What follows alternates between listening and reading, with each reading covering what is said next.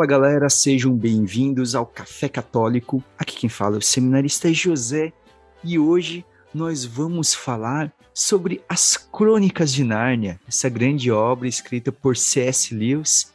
E para falar sobre isso, você fica comigo, minha irmã Bruna. Eu sempre quis comer manjar turco até descobrir que é bala de goma com gosto de rosa. E também aqui, estreando aqui no Café Católico, meu amigo, né, companheiro aqui de turma aqui da teologia, Paulo. Olá, olá, aqui é o Paulo, também sou seminarista e estudo com o José. É uma alegria estar aqui com vocês hoje. Então é isso aí. Pega o seu café e vem ouvir mais esse episódio aqui do Café Católico.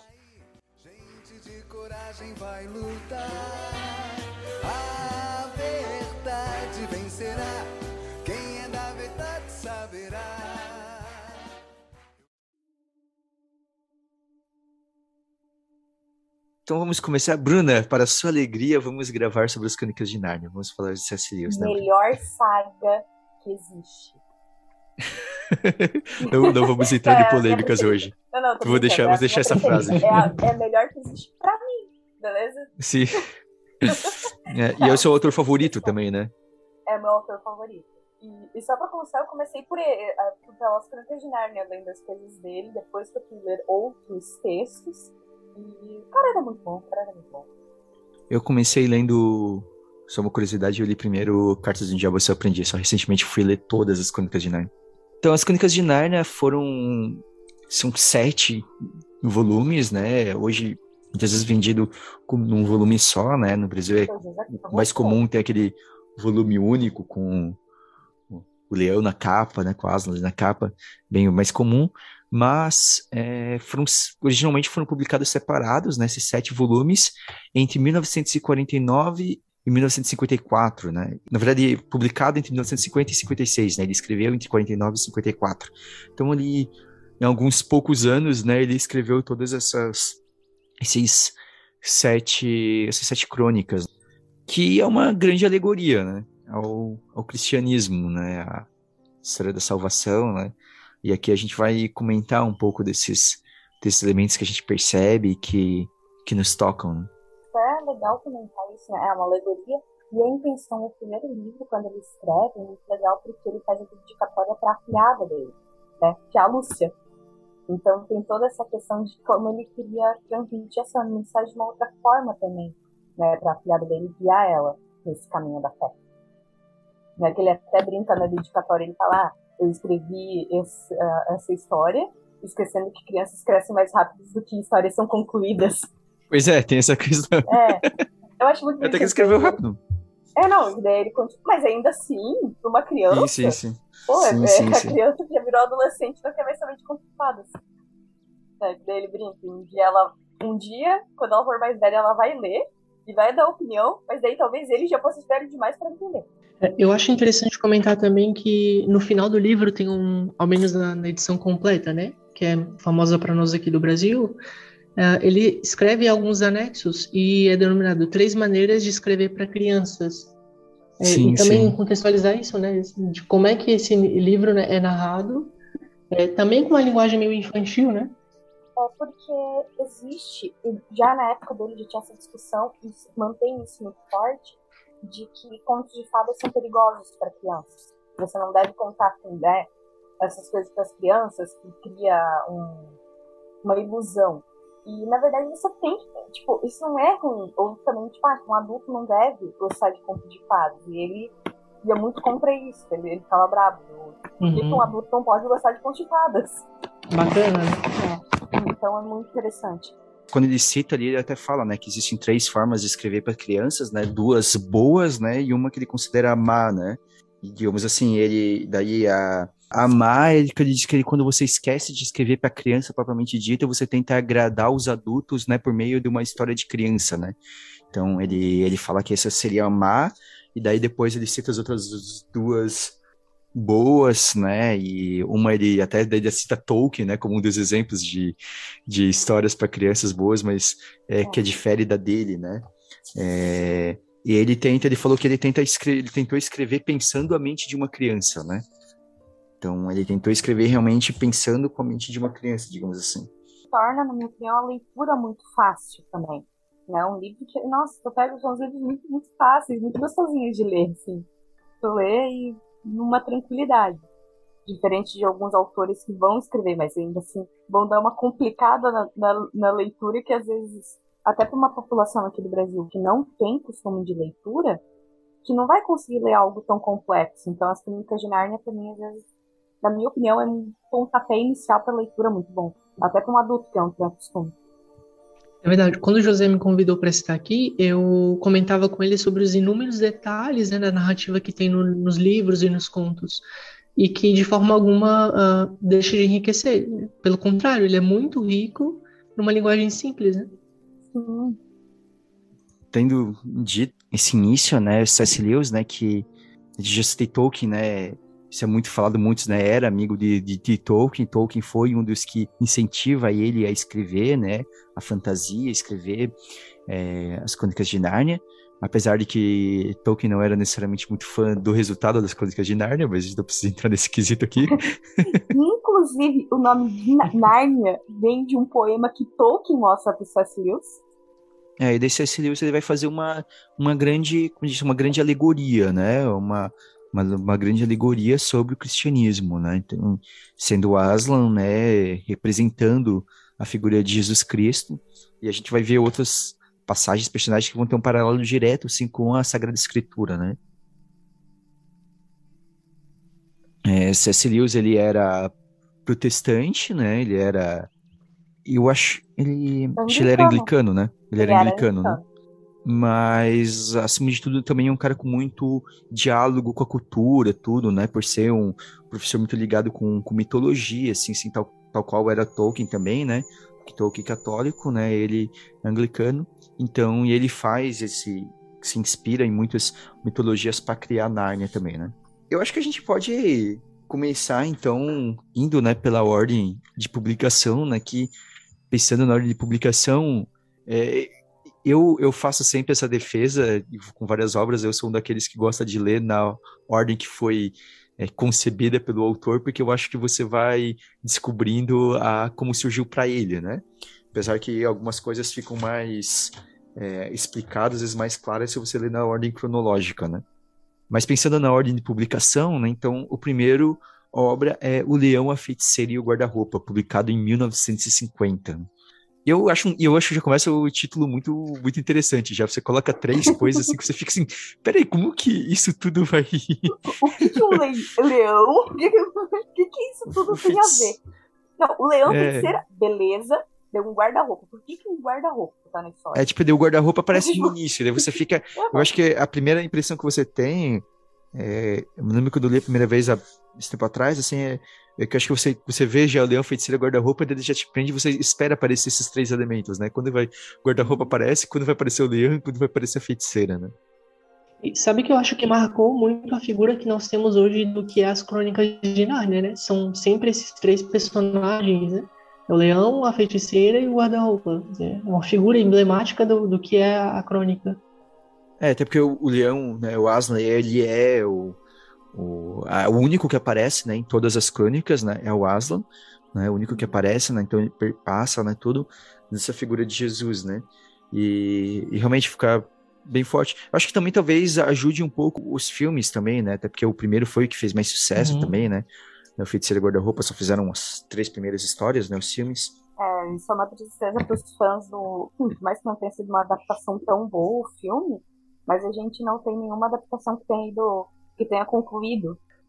A primeira coisa que eu acho interessante da, das Crônicas de Nárnia é o fato justamente de que uh, Nárnia aparece primeiro para a pessoa mais inocente, né? Para a mais pequenina, né? Para Lúcia.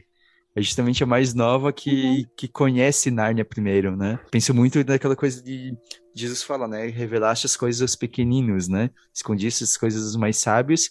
E conhece sem querer. Porque é uma revelação, entende? Uhum, porque não é uma é busca bonitinho. dela, porque é uma revelação Exato. justamente justamente uhum. porque Deus se revela para nós, não é, é, não é somente uma a gente vai vivendo, de certa forma a gente entende que na nossa vida a gente vai muitas vezes vivendo e é Deus que se coloca no nosso caminho, né? Cabe a nós identificar, né, o chamado de Deus, perceber, mas Deus se revela, né?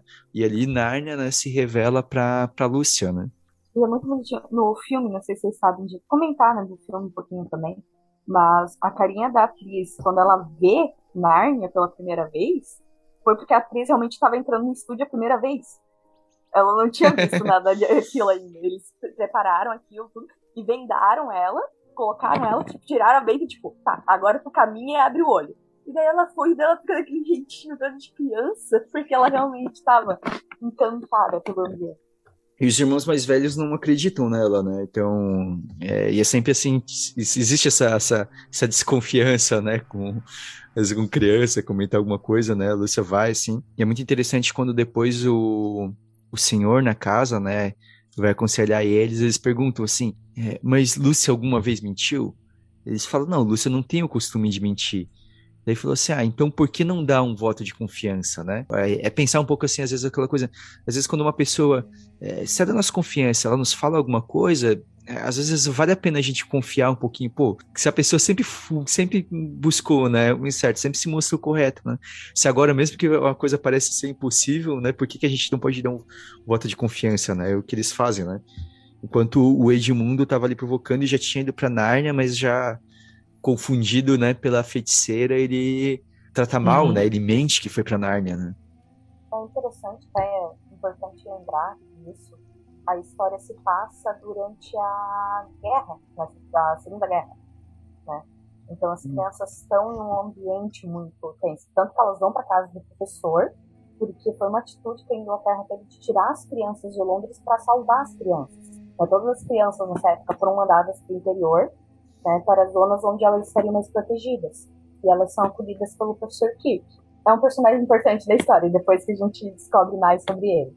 Eu, eu acho muito interessante a primeira aparição né, do Aslan, né, quando se dá a primeira aparição do Aslan na, em Nárnia, porque é, é, muito assim, é, é interessante eu falar com eles espécies, porque ele mostra que eles não, ainda não compreendiam o que de fato estavam vendo, mas quando eles veem Aslan, eles ficam, tipo, emocionados, eles têm noção que estão diante de algo grandioso, sem que consigam compreender a profundidade daquilo, né? E se colocar diante de Deus, que a gente não consegue compreender exatamente o que a gente está vendo, mas quando a gente se depara com Deus, quando a gente tem um encontro com Deus, a gente percebe que alguma coisa está acontecendo, mesmo que a gente não consiga perceber exatamente o que, né? E é o que acontece com as, com as crianças quando elas encontram Aslan pela primeira vez. Nesse livro também, José, a gente comentava hoje de manhã que é, é, muito abundante, depois vai aparecendo nos outros livros também, o elemento da ceia, né? Sim, sim. Do banquete. Tem um capítulo que os irmãos encontram dois castores, né? É o senhor e a senhora castor. E ali aparece uma primeira cena de, de banquete. É, eu penso que seja interessante comentarmos um pouco, se tu quiseres falar, aquele vínculo com o manjar também, que é um elemento bastante interessante já aqui, né? É, sim, a gente comentava com isso, né? Eu, quando o Paulo falou isso comigo, né? Eu até parei para pensar, né? Que realmente isso vai se repetir, essa questão da ceia, né?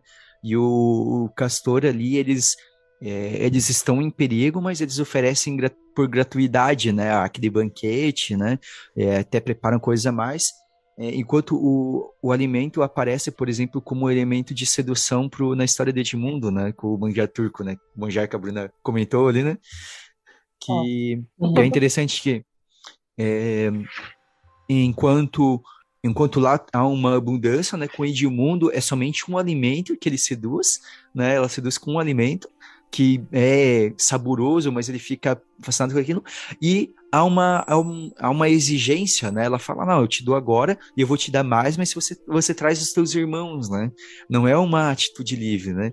E daí eu fiquei, é, quando o Paulo falou sobre o banquete, eu acho que há essa questão, né, Paulo, da, do, desse banquete celeste, né? Daquilo que Deus nos oferece, daquilo que o mundo oferece, né? Uhum. É, eu acho que aparece em todas as crônicas, em todos os livros, o elemento do banquete.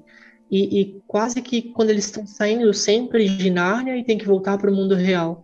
E aí o José fez esse link hoje, assim, tem muito sentido também esse do manjar, né? Nos filmes fica bastante marcado quando Edmundo encontra a feiticeira branca e tem aquela magia do manjar turco e quando ela oferece para ele comer. E aí hoje eu tive esse insight com o José também, assim, que interessante, né? Como o banquete no final, pro retorno sempre é farto, grande, e como o Edmundo deixou se encantar por um, uma coisa tão pequena, né? não, não vou contar tudo agora, mas é, pode até ficar, de certa forma, como dica, as pessoas podem procurar. Tinha uma história que o Padre Léo contava, que era da uma família que ia pro cruzeiro, que eles iam fazer um cruzeiro. A história é bem engraçada, mas que tem essa relação, porque no caso a família lá é resumindo, né, família é, quer economizar e fica comendo só pão com queijo por 30 dias, né, e no último dia descobre que a passagem que eles tinham comprado tinha um banquete, tinha o restaurante de graça incluso e eles não aproveitaram nenhum dia da viagem. Né? Então, assim, é, é, muito pensar isso de como Deus nos oferece tudo, né, e às vezes a gente se deixa se vender, se, se troca Deus por poucas coisas, né? Então, e, e eu até quando tu comentou, Paulo, sobre isso, eu fui dar uma olhadinha rapidinha, eu vi que é, fala que quando é, eles chegam lá no, com os castores, né, e eles falam sobre comer, ele, é, ele cita, né, ah, todos ficaram felizes ao ouvir a palavra comer, menos Edmundo. Uhum. tipo assim, ele não consegue se alegrar, né, com, uhum, com aquela uhum. com o banquete, né? Porque ele tá muito distante, né, daquilo, né? Ele, uhum. ele já tá a parte daquilo, né? É, não sei se o Jezabel lembra dessa história, mas a nossa mãe, isso, tipo, ah, não saber que tá incluso as coisas. Né, fazendo um aspas aqui. Mas a nossa mãe, a primeira vez que ela foi num hotel, ela foi, e daí tinha o café da manhã, e ela não fazia nem ideia que podia comer as coisas. Aí ela ficou com medo, pegou um chá, um pão com margarina, e ficou com medo de comer, porque ela não sabia nem quanto que ela ia pagar naquela margarina. Então ela já estava preparada, né, pra gastar uns 50 reais num pão com margarina. Daí depois ela foi descobrir que ela podia ter comido mais. Ela podia ter comido o que quisesse. Então. E, e, é interessante tu, como o Paulo tu falou, retomando os banquete, né? Esse banquete no final, né? Então é justamente, como a gente fala, essa analogia, né? Do, do banquete celeste, né? O final da jornada nós vamos ter esse banquete no céu, né? Então acho que por isso que, né. Lewis coloca esse banquete sempre ao, ao, final, né? Ao final das jornadas, né? Principalmente no final, às vezes aparece em outros momentos, mas sobretudo no final, né? Eu reparei agora também que quando tem o famoso sacrifício do Aslan, né? Aquela cena bem ah, icônica sim. da feiticeira. Uhum. É, o termo que eles se referem também é mesa de pedra. Eu acho que dá para pensar assim, tipo, é uma mesa definitiva, né? Ali é o banquete eterno e aquele vínculo com a imagem cristã da cruz. Sim, totalmente. Não, aquela cena é, é totalmente, né, do sacrifício, até o, o, antes, quando ele faz o acordo e daí ele, uhum. o Aslan fica triste, né? Todos falam assim, é, eu estou, né, estou triste, né? Ele dá os planos para o Pedro, o Pedro fala, ah, mas você não vai estar comigo, né? E, e é interessante uhum. que ele conhecia a magia, mas ele, ele expressa em Aslan toda a dor, assim como Jesus sofreu, né? Jesus, Jesus sabia que ele ia ressuscitar, mas mesmo assim ele sofre, né? Ele sofre né, na, na, em angústia, incerteza, né? Por exemplo, né, é, é legal, né? O Aslan ele pede, né, para para fazerem companhia a ele durante a noite, né? Assim como Jesus pede para os seus discípulos fazerem companhia para ele durante a noite, né? É muito muito bela, né? Essa, essa é a imagem mais talvez é uma das imagens mais explícitas que tem, né, dessa analogia que o cristianismo está né, nesse sacrifício do Aslan, né? Uhum. O, inclusive, né, o Lewis ele falava que quem não entendeu que essa parte aí é literalmente Jesus, tipo, é, que é a parte mais escancarada, Tipo, você não entendeu nada da história. Porque, tipo, não é tipo, nossa, parece. É pra ser. Não é só parece. É, porque eu lembro a primeira vez que eu, eu vi primeiro o filme, né? Antes de ler os livros. E quando a gente assistiu, a gente não sabia que era uma alegoria cristã, a gente não sabia que era um, né? E eu e a minha irmã, a gente ficou assim, ah, é igualzinho a Jesus! E a gente ficou assim, como se, tipo, criança descobrindo a Pangeia. Tipo, como se fosse um negócio extraordinário. É, eu, eu, passei pela mesma experiência com a minha mãe também. A gente foi assistir, a gente nunca tinha ouvido falar sobre Crônicas de Narnia, né? E quando a gente viu, assim, a gente se olhou, a gente, nossa, a gente na hora, assim, é, se tocou, né? De tudo ali, né? E a, e a, e a mesa do sacrifício, ela, ela parte, né? Então é muito bonito esse. É realmente o último sacrifício, né? Esse sacrifício definitivo de Jesus, né? E assim como Jesus, Oswald aparece primeiro para mulheres. É nóis. Ressuscita para eles primeiro para elas. Pelo menos nessa história a gente não saiu como fofoqueiro. É, outra coisa é, muito interessante e que a gente vai ver isso acontecer em outros momentos, em outras histórias, mas aqui nessa história a gente vê a partir do Edmundo, é como, tipo, é, sim, as pessoas são redimidas, mas nossas ações têm consequências, né? Então, o Edmundo, por exemplo, ele, no fim, beleza, ele é redimido, mas ele é a única das crianças que ele fica sem uma, uma arma especial, sem um presente especial, porque ele não estava, ele estava com a feiticeira quando elas encontram o Papai Noel, né? E daí ele não recebe, uhum. né, o, o, o nenhum presente, né?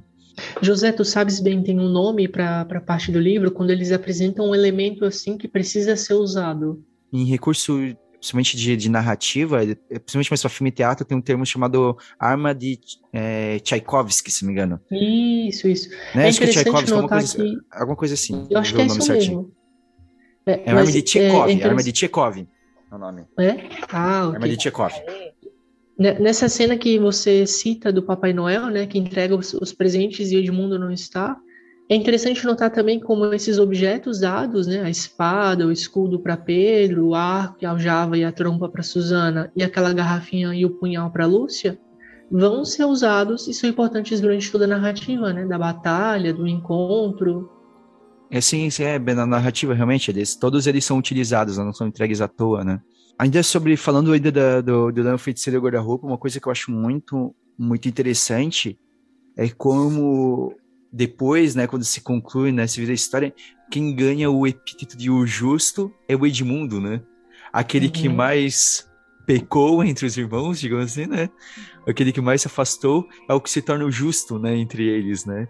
É, eu fiquei pensando muito né, naquilo da frase de São Paulo, né, onde abundou o pecado, superabundou a graça, né? É muito interessante isso, né, de como ele há essa mudança, né, no, no, no Edmundo, causado por causa do Aslan, né? E o Aslan causa, né? Isso. E interessante também como essa contraposição, né, entre a feiticeira e o Aslan da questão da, da morte, da vida, né? seja entre o inverno ou a primavera vindo, seja ela transformando em pedra e ele dando a vida no sopro, né? Então, essa transposição que tem entre morte e vida, né? Entre morte e a figura do Aslan. Tem um outro livro, talvez a gente veja mais à frente, mas da criação de Narnia também, que Aslan sempre aparece, né? Como aquele que dá vida, ressaltado tanto pelo sacrifício, mas também pelo sopro. Então, assim, aqui, né, o do Leão Feiticeiro Guarda-Roupa, né, é, a gente, então eles acabam enfrentando, né, o Edmundo acaba sendo essencial para derrotar, né, a, a, feiticeira, né, que ele consegue é, destruir a varinha, né, e daí o, o próprio Aslan, no fim, determina, né, de, é, de fato derrota a, a feiticeira, e daí depois eles acabam reinando, né, por anos ali, né. Que é considerado a Era de Ouro, né. É, aqui de certa forma vai ser uma coisa que ela, essa, essa história vai diferenciar um pouquinho das outras, que é, das todas as outras histórias, que todas as outras elas são basicamente eles chegam e já saem, né? Esse aqui eles chegam e eles acabam reinando por bastante tempo, né? Mas é interessante que é só nessa que eles acabam ficando muito tempo para além, digamos assim, de cumprir a, a missão deles ali, né? Todas as outras aventuras crônicas de Narnia, as coisas são muito pontuais, né? E é, são, é pouquíssimo tempo que eles passam, né? Às vezes um dia, dois dias, né? Por pouquíssimos dias passam assim em Nárnia e já retornam para o para o para o mundo deles, né? Para o, para o nosso mundo, no caso, seria, né? Também tem épocas que a diferença da escritura desse, desse primeiro livro dos outros é que esse foi escrito com a intenção de ser o único. Sim, né? sim. Os outros já É, ele foi construído aos poucos. continuidade. Né? Então é por isso que tem essa diferença assim, bem mais forte. Mas é. A gente é, esqueceu de comentar de um personagem muito legal, que é o Sr. Thomas. Sim, sim, o Fauno. Que depois do segundo livro dele, quando eles retornam, que se passou né, séculos na história de Nárnia, eu sofri com a Lúcia quando eu li. Eu, quando eu tava lendo o livro. E ela descobre que, tipo, que passou séculos, eu sofri ali, eu parei, eu fiquei com não. Porque eu gostava do Sr. Thomas, eu, eu me apeguei nele. É. é. Poxa, todo fofinho, super queridinho. Vou fazer, vou fazer só um comentário que quando é fauno, é, ali é fofinho, mas uh, pensa em fauno, eu acabo uma. eu acabo pensando no labirinto do fauno, e que os faunos não são bonitinhos lá. Eu não são nem um pouco bonitinhos. Do fauno do C.S. Lewis. Eles são nem um pouco bonitinhos no labirinto do fauno. Não, também. Mas é que na hora é, eu consigo. A minha primeira associação é sempre aquela, nunca. Não... E uma coisa que eu, eu, eu, eu juro que com o filme eu levei anos pra perceber quem que é o ator. Ah, que é o. Esqueci o nome dele agora. É James McAvoy, não é? Isso. E que daí eu também, por exemplo, eu descobri que ele, só, ele se candidatou ao papel porque as filmagens eram perto da casa dele. Ele queria trabalhar, mas ele não queria sair de perto, não queria ter que pegar ônibus nem nada, ele ia de a pé pro estúdio.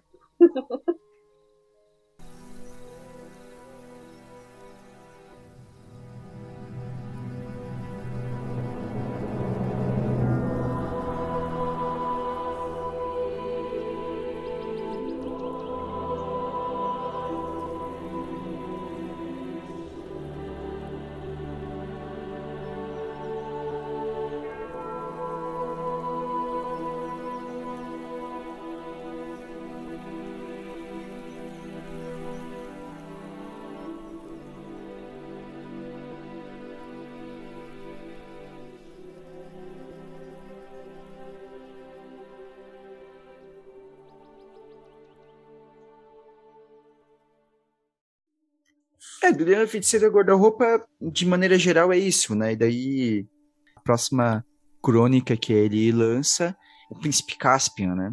Um ano depois, né?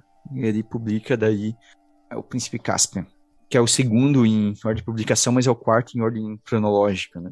Como ainda falou, né? É, se passam séculos, né? Então, hein? no mundo de Narnia, entre Leão Feiticeira e Guarda-Roupa e o Príncipe Caspian, enquanto para as crianças passou apenas um ano, né?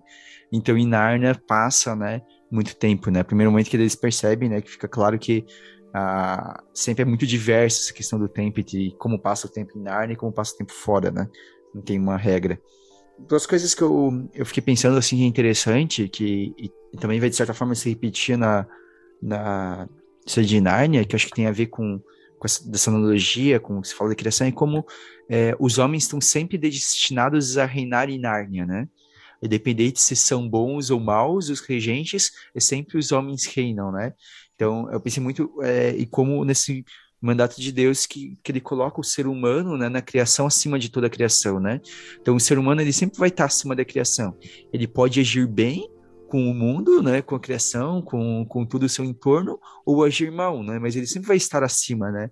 É interessante como isso é muito natural, né? Sempre é um humano que reina em Nárnia, né? Apesar dos animais falantes serem sempre maioria. É, e depois é explicado todo esse rolê aí também. É, então, mas acho que é, é muito. É, tem a ver com isso, né? Não, já, já que a gente sabe que é tudo uma, uma, uma relação, uma analogia do cristianismo, né? Eu acho que fica um pouco dessa mensagem, né? Que é sempre essa responsabilidade do homem diante da, da criação, diante de tudo, né? A gente tem essa responsabilidade de como a gente vai lidar com as coisas. Né? E aí, eu tenho que dizer para vocês que o Príncipe Caspian Pra mim aparece o meu personagem favorito, que é o Riptic. Eu gosto muito do Riptic. o ratinho, ah, né? O ratinho extremamente com uma grande honra, né? Que para ele tudo ele fala, né? Tudo que ele tem é honra, né? Sendo um rato pequeno, né? Tudo que sobra para ele é a honra, né? Olha, eu só acho que ele ficaria bravo se você chamasse ele de pequeno pela personalidade dele. Sim, sim. Pela personalidade dele. Não, não, uma coisa é ele, ele... falar, outra coisa é os outros falarem. Até não, não, isso que eu falaria, ele já ia puxar a espada e querer me perfurar já. é que um rato, ele é grande, ele não é pequeno pro rato, pelo menos no filme, misericórdia. Se eu fosse um é, rato pequenininho, é um... eu passava a minha casa pro nome do rato. É dele, ele é tá um rato maior que o comum. Mas pelo livro, ele acho que ele é um, meio que um rato do tamanho comum, não é tão grande quanto no filme. Sim. Acho que no filme deram uma, uma aumentadinha mais, assim. Eu acho muito, muito bonito, assim, muito, muito interessante. Muitas passagens tanto agora no Príncipe Caspian, quanto depois na, no Viagem do Peregrino Alvorada, né? Que tem muita, muitas falas muito bonitas, muito belas do Riptych, né? E aqui a gente encontra uma, uma, uma Nárnia onde o, a maioria dos animais falantes estão escondidos, né? E, e que o Aslan se manifesta de uma maneira bem diferente daquela forma do que ele se manifestou no Leão Feiticeiro Guarda-Roupa, né? Leão Feiticeiro Guarda-Roupa, ele aparece realmente, digamos assim, planamente, e conversa, todos veem, e ele participa diretamente da batalha, né? E aqui não, né? Aqui ele, ele vai só aconselhando, só a Lúcia vê ele primeiro, né? É, é muito interessante que, é, se no primeiro lá o Edmundo era quem, o primeiro né, que desconfiou, mas maltratava, agora depois de passado todas as experiências, ele é o primeiro que acredita na Lúcia, né? Enquanto os outros não acreditavam, ele não via ainda, mas ele fala, não, eu acredito. A Lúcia, da outra vez, a Lúcia que viu, ela que falou, então ele vai ele é o primeiro a acreditar na Lúcia, né? É interessante essa mudança do, do Edmundo. Essa é uma das minhas cenas preferidas, da... os dois capítulos, aquele drama que eles estão para chegar e estão na floresta, meio perdidos, aí a Lúcia sempre quer indicar um caminho diferente, porque ela diz que vê o Aslan, mas ninguém acredita, até que de repente todo mundo vê e fala assim, não, tá certo, esse era o caminho certo mesmo, eu acho que ela até chega a se questionar no momento, né? Ela fala questionar ele de por que, que ele não aparece, né, para todo mundo, né? Eu vejo um pouco aquele nosso questionamento que às vezes a gente faz, que a gente tanto se faz, né? Mas por que, que Deus já não se manifesta, né? Tipo, de uma forma clara para todo mundo, né? Até porque chega num ponto, às vezes, que você tá, você tá certo de que você viu, mas você tanta gente duvidando de você que você se duvida de si mesmo. Será que eu realmente vi? Será que ele realmente estava ali ou é coisa da minha cabeça? Né? Então, isso realmente é complicado. É, é, eu acho que também ali é interessante, como o Paulo falou que é bonito, é porque ele fica muito esse simbolismo de como Deus ele vai se manifestar de várias formas, né? Muitas vezes vai ser de forma sutil, né? Que no Príncipe Casma eu vejo muito isso, né? De como essa mostrando de como Deus às vezes ele vai aparecer de forma sutil, né? Somente, né? né, dando algumas indicações, mostrando, aparecendo para um ou outro, né? E a gente tem que ter essa confiança também nos outros, né? E uma coisa de confiança, é até interessante como as crianças vão parar Narnia nesse, nesse segundo livro, né? Porque príncipe Caspian está fugindo, o tutor dele dá para ele a trombeta, a trombeta, né? Sim, a trompa, né? Trombeta, acho que é. Isso. Então, é, que era da Suzana e que é uma relíquia né, naquele período, ele tá ali fugindo desesperado e ele toca. Ele não sabe o que vai acontecer. E daí as crianças estão no trem indo pra escola e vão parar em Nárnia. é, e que já muda, porque isso é legal, porque assim, é sempre uma forma diferente, é, tipo, é diferente como eles vão parar. Exceto no último livro que daí não, não, não, não, não surpreende tanto como eles vão parar. Foi tipo, ah, poxa vida, tinha que ter mais uma mudança aqui. tinha que ter tido. Mas então eles vão pelo trem, assim, daí eles param na praia, tudo, daí eles ficam assim, tipo.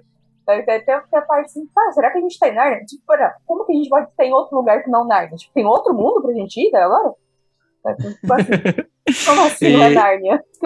É, e interessante que falou essa ajuda que eles não sabiam que ia vir, é como todo mundo também fica desconfiado quando vem, tipo assim, poxa, mas a gente tava esperando ajuda e daí vem crianças.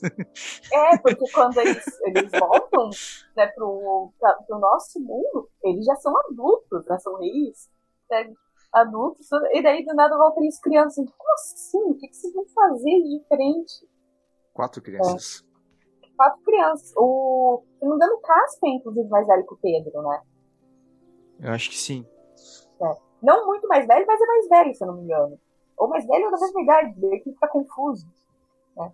E também, eu não lembro se isso tem no, li no, no livro, mas no filme eu acho muito legal a piadinha que ele tem, que é quando o Edmundo vai falar com o Miraz, que é o tio do, do Caspian, aí ele chama o Edmundo de príncipe.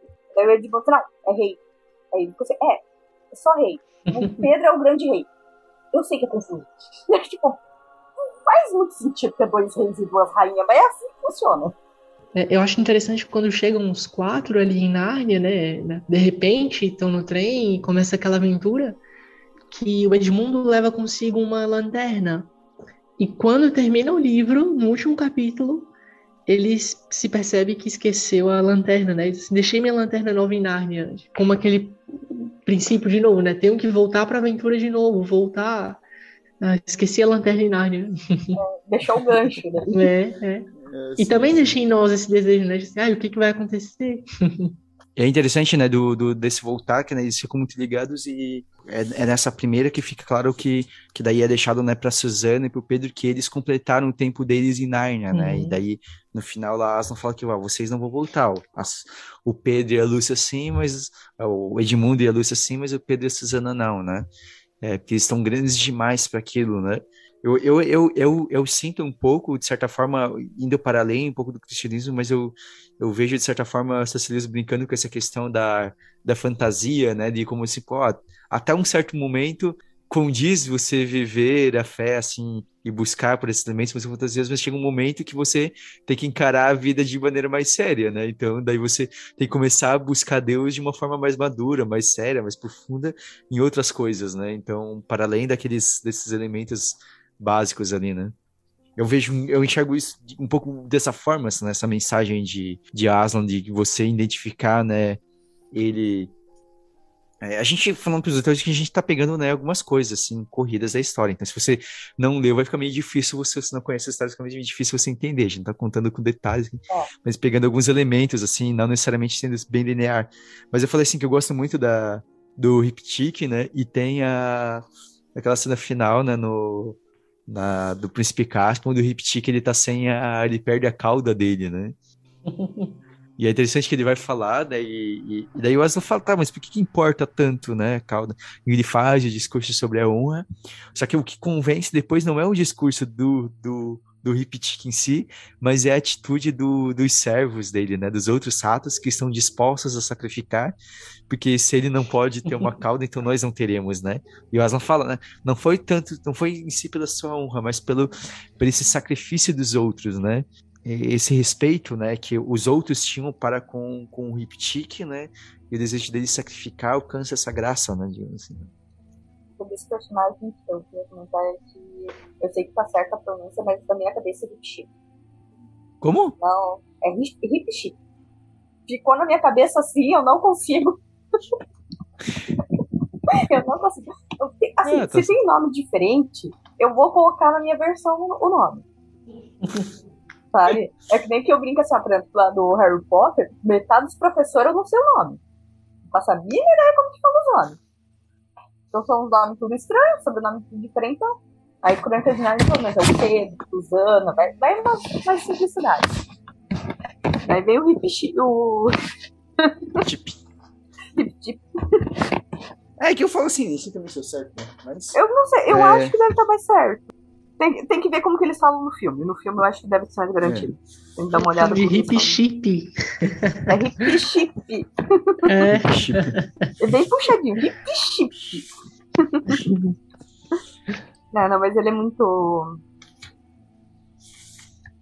Tem entrega. E também porque o, o Aslan, ele tem uma gratidão aos ratos do, no passado.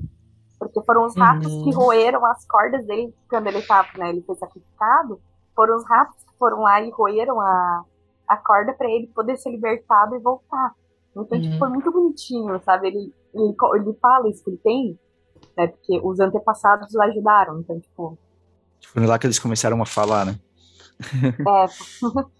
Novamente, criaturinhas pequenas, né? Como os, os elementos pequenos do universo, né? Que que fazem toda a diferença. O que eu achei interessante também, que é em relação ao próprio Príncipe Caspian, que ele mostra um pouco como é, a questão da origem da sua família não, não vai determinar quem você é, né?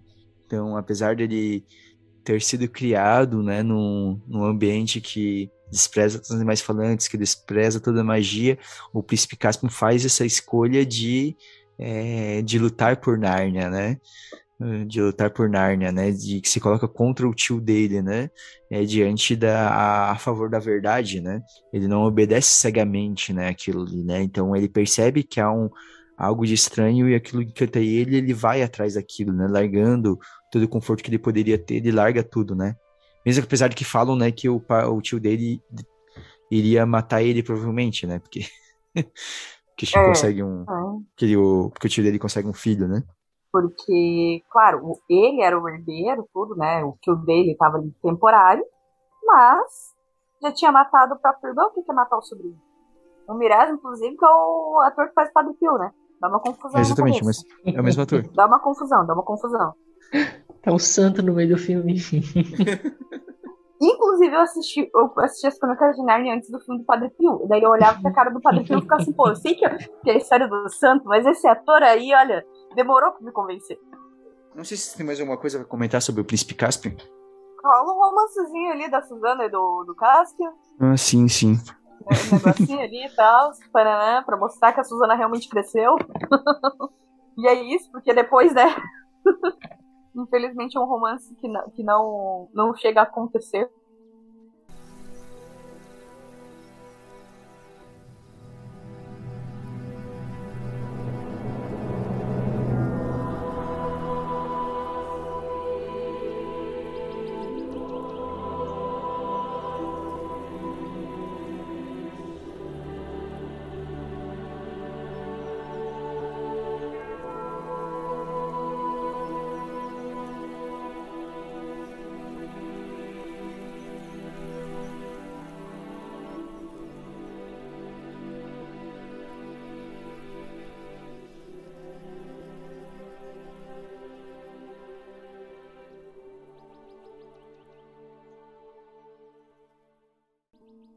Porque depois disso, né, o príncipe Caspian vai ao, ao voltar a aparecer na, na terceira das crônicas, né?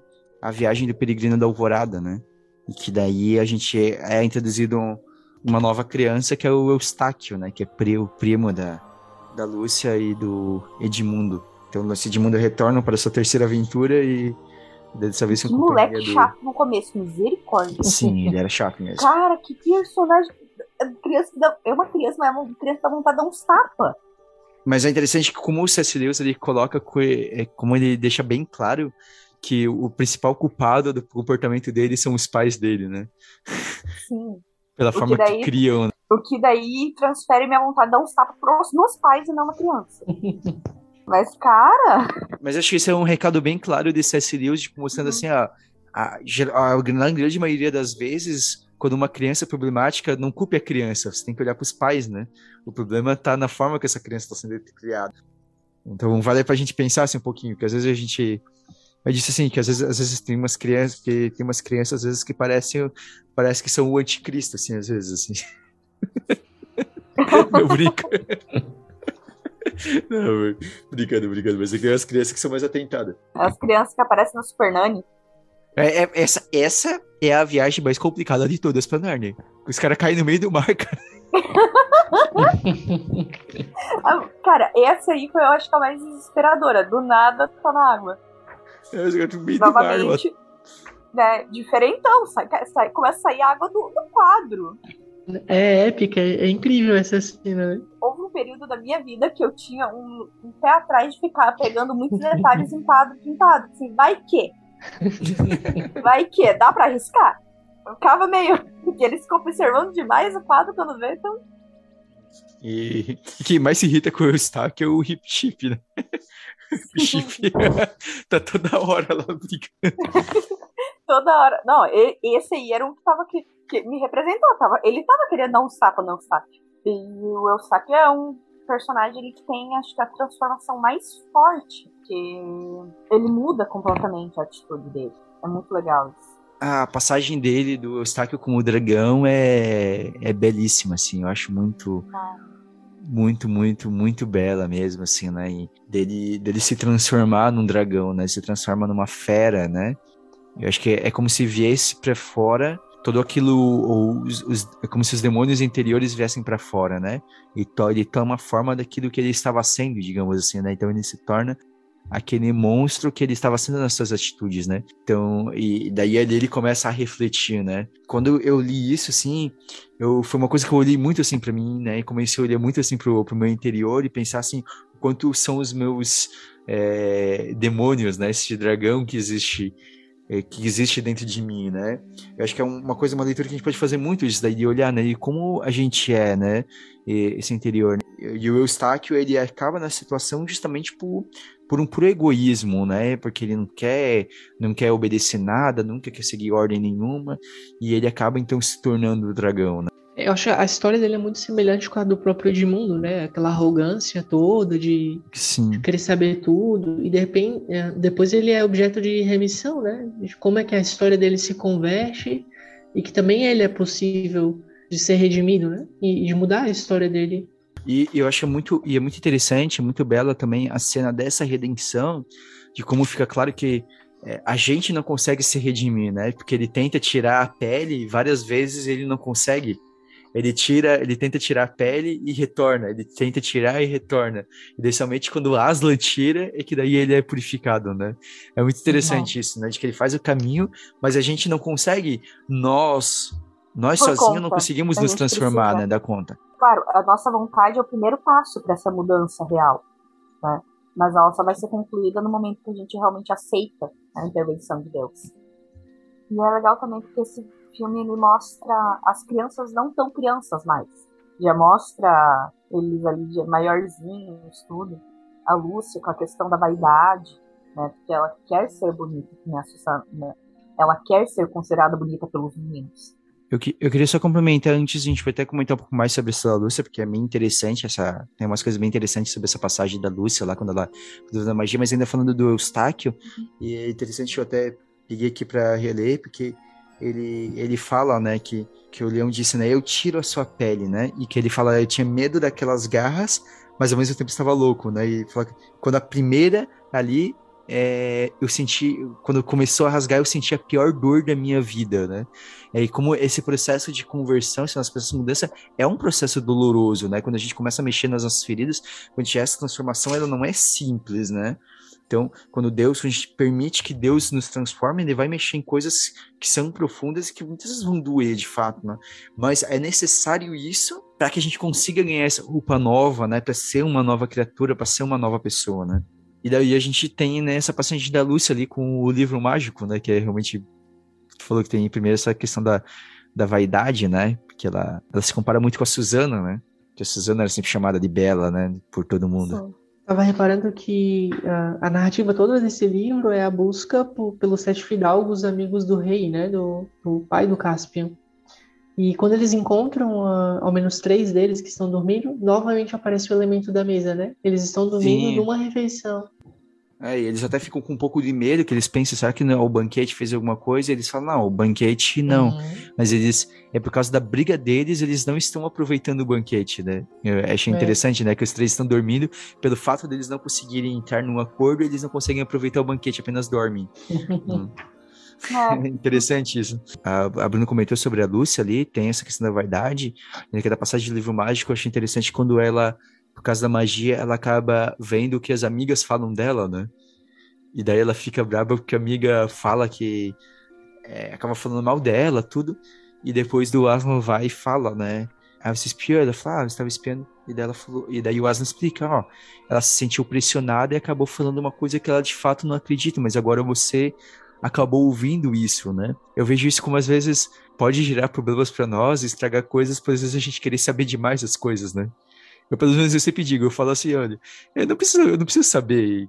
É, é, melhor, é mais fácil tu não saber o que as pessoas falam sobre você, né? Uhum. Até porque, às vezes, como disse, acontece, a pessoa se sentiu pressionada e ela foi fraca, mas não é que ela não gostasse da Lúcia, a menina gostava da Lúcia, mas ficou com medo da outra e acabou falando o que a outra queria ouvir, né?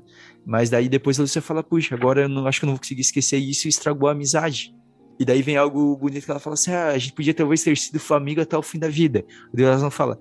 É, ele repete algo que ela já tinha falado antes, né? Para as crianças. Ele fala: é, eu não, eu não, já, já não te disse que não deve pensar em como poderia ter sido, né?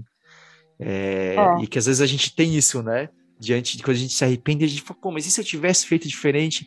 Mas é, a gente tem que aprender que não, tipo, esse é um, um pensamento que a gente mais. não tem que ter. Não importa é. o que poderia ter sido se a gente tivesse feito diferente. É importa o que você vai fazer a partir de agora. Claro que tem dores que a gente fica e eu acho que é da natureza humana talvez pensar nas possibilidades, né? O e se, e se, né? Então... O Paulo, você falou, né, que a, ela tem como tema ali a busca dos fidalgos, né, mas junto, né, eles aproveitam depois dessa busca dos fidalgos, se torna a busca por chegar ao, ao fim do, do, do mundo, né, ao fim do uhum. mundo ali no Narnia. Né? Além-mar. O Além-mar, né? Exato, É. Que é o país do Aslan, né? É como se fosse a terra dele. Sim, sim. Que é o céu, né? Que é a ideia, né? Exato, é, o céu. exato. É, não, isso é muito bonito, porque assim, ah, é só os dignos que podem ir morar lá, e uma vez que tu entra, tu não pode mais voltar. Então, tipo, tem toda essa questão, não, ninguém sabe o que tem lá de fato.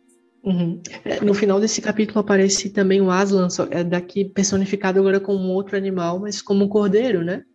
É, surge uma, uma nova uhum. imagem dele. É interessante exatamente nesse contexto, né? Pela busca do Aslan, como se fosse o leão grande e glorioso, eles encontram o Aslan como um cordeiro. É interessante, eu estava folheando aqui o livro, daí diz assim, é, que ele se encontra numa relva e há peixes, exatamente como Jesus aparece muitas vezes depois da ressurreição. Sim, né? sim, sim. Sim, eu, é verdade, é, é, muito isso, né? Porque tem peixes numa fogueira, né? Bem a questão exato, da, exato. cena da ressurreição, Não, né? A, a, beleza desses detalhes é que tem gente que tem coragem de reclamar de, de, de alegoria. Ah, é verdade. não é fácil pensar nessas alegorias, não. Uhum. É. Ele é aparece fácil, no é final Aslan. É. No final, Aslan aparece, ele fala, né? Eu sou o construtor da ponte, né? Da, que liga os dois mundos. É, porque ele fala que eles fala eles falam onde que você buscar, vocês têm que me buscar uhum, do outro lado do uhum. rio, né? Mas eu Exato. sou o construtor da ponte, né? de novo, aqui no Viagem Peregrino da Alvorada, é, a gente tem, né, o, o, que mais acredita e quer chegar mais do que tudo no fim do mundo é o hip chip, né?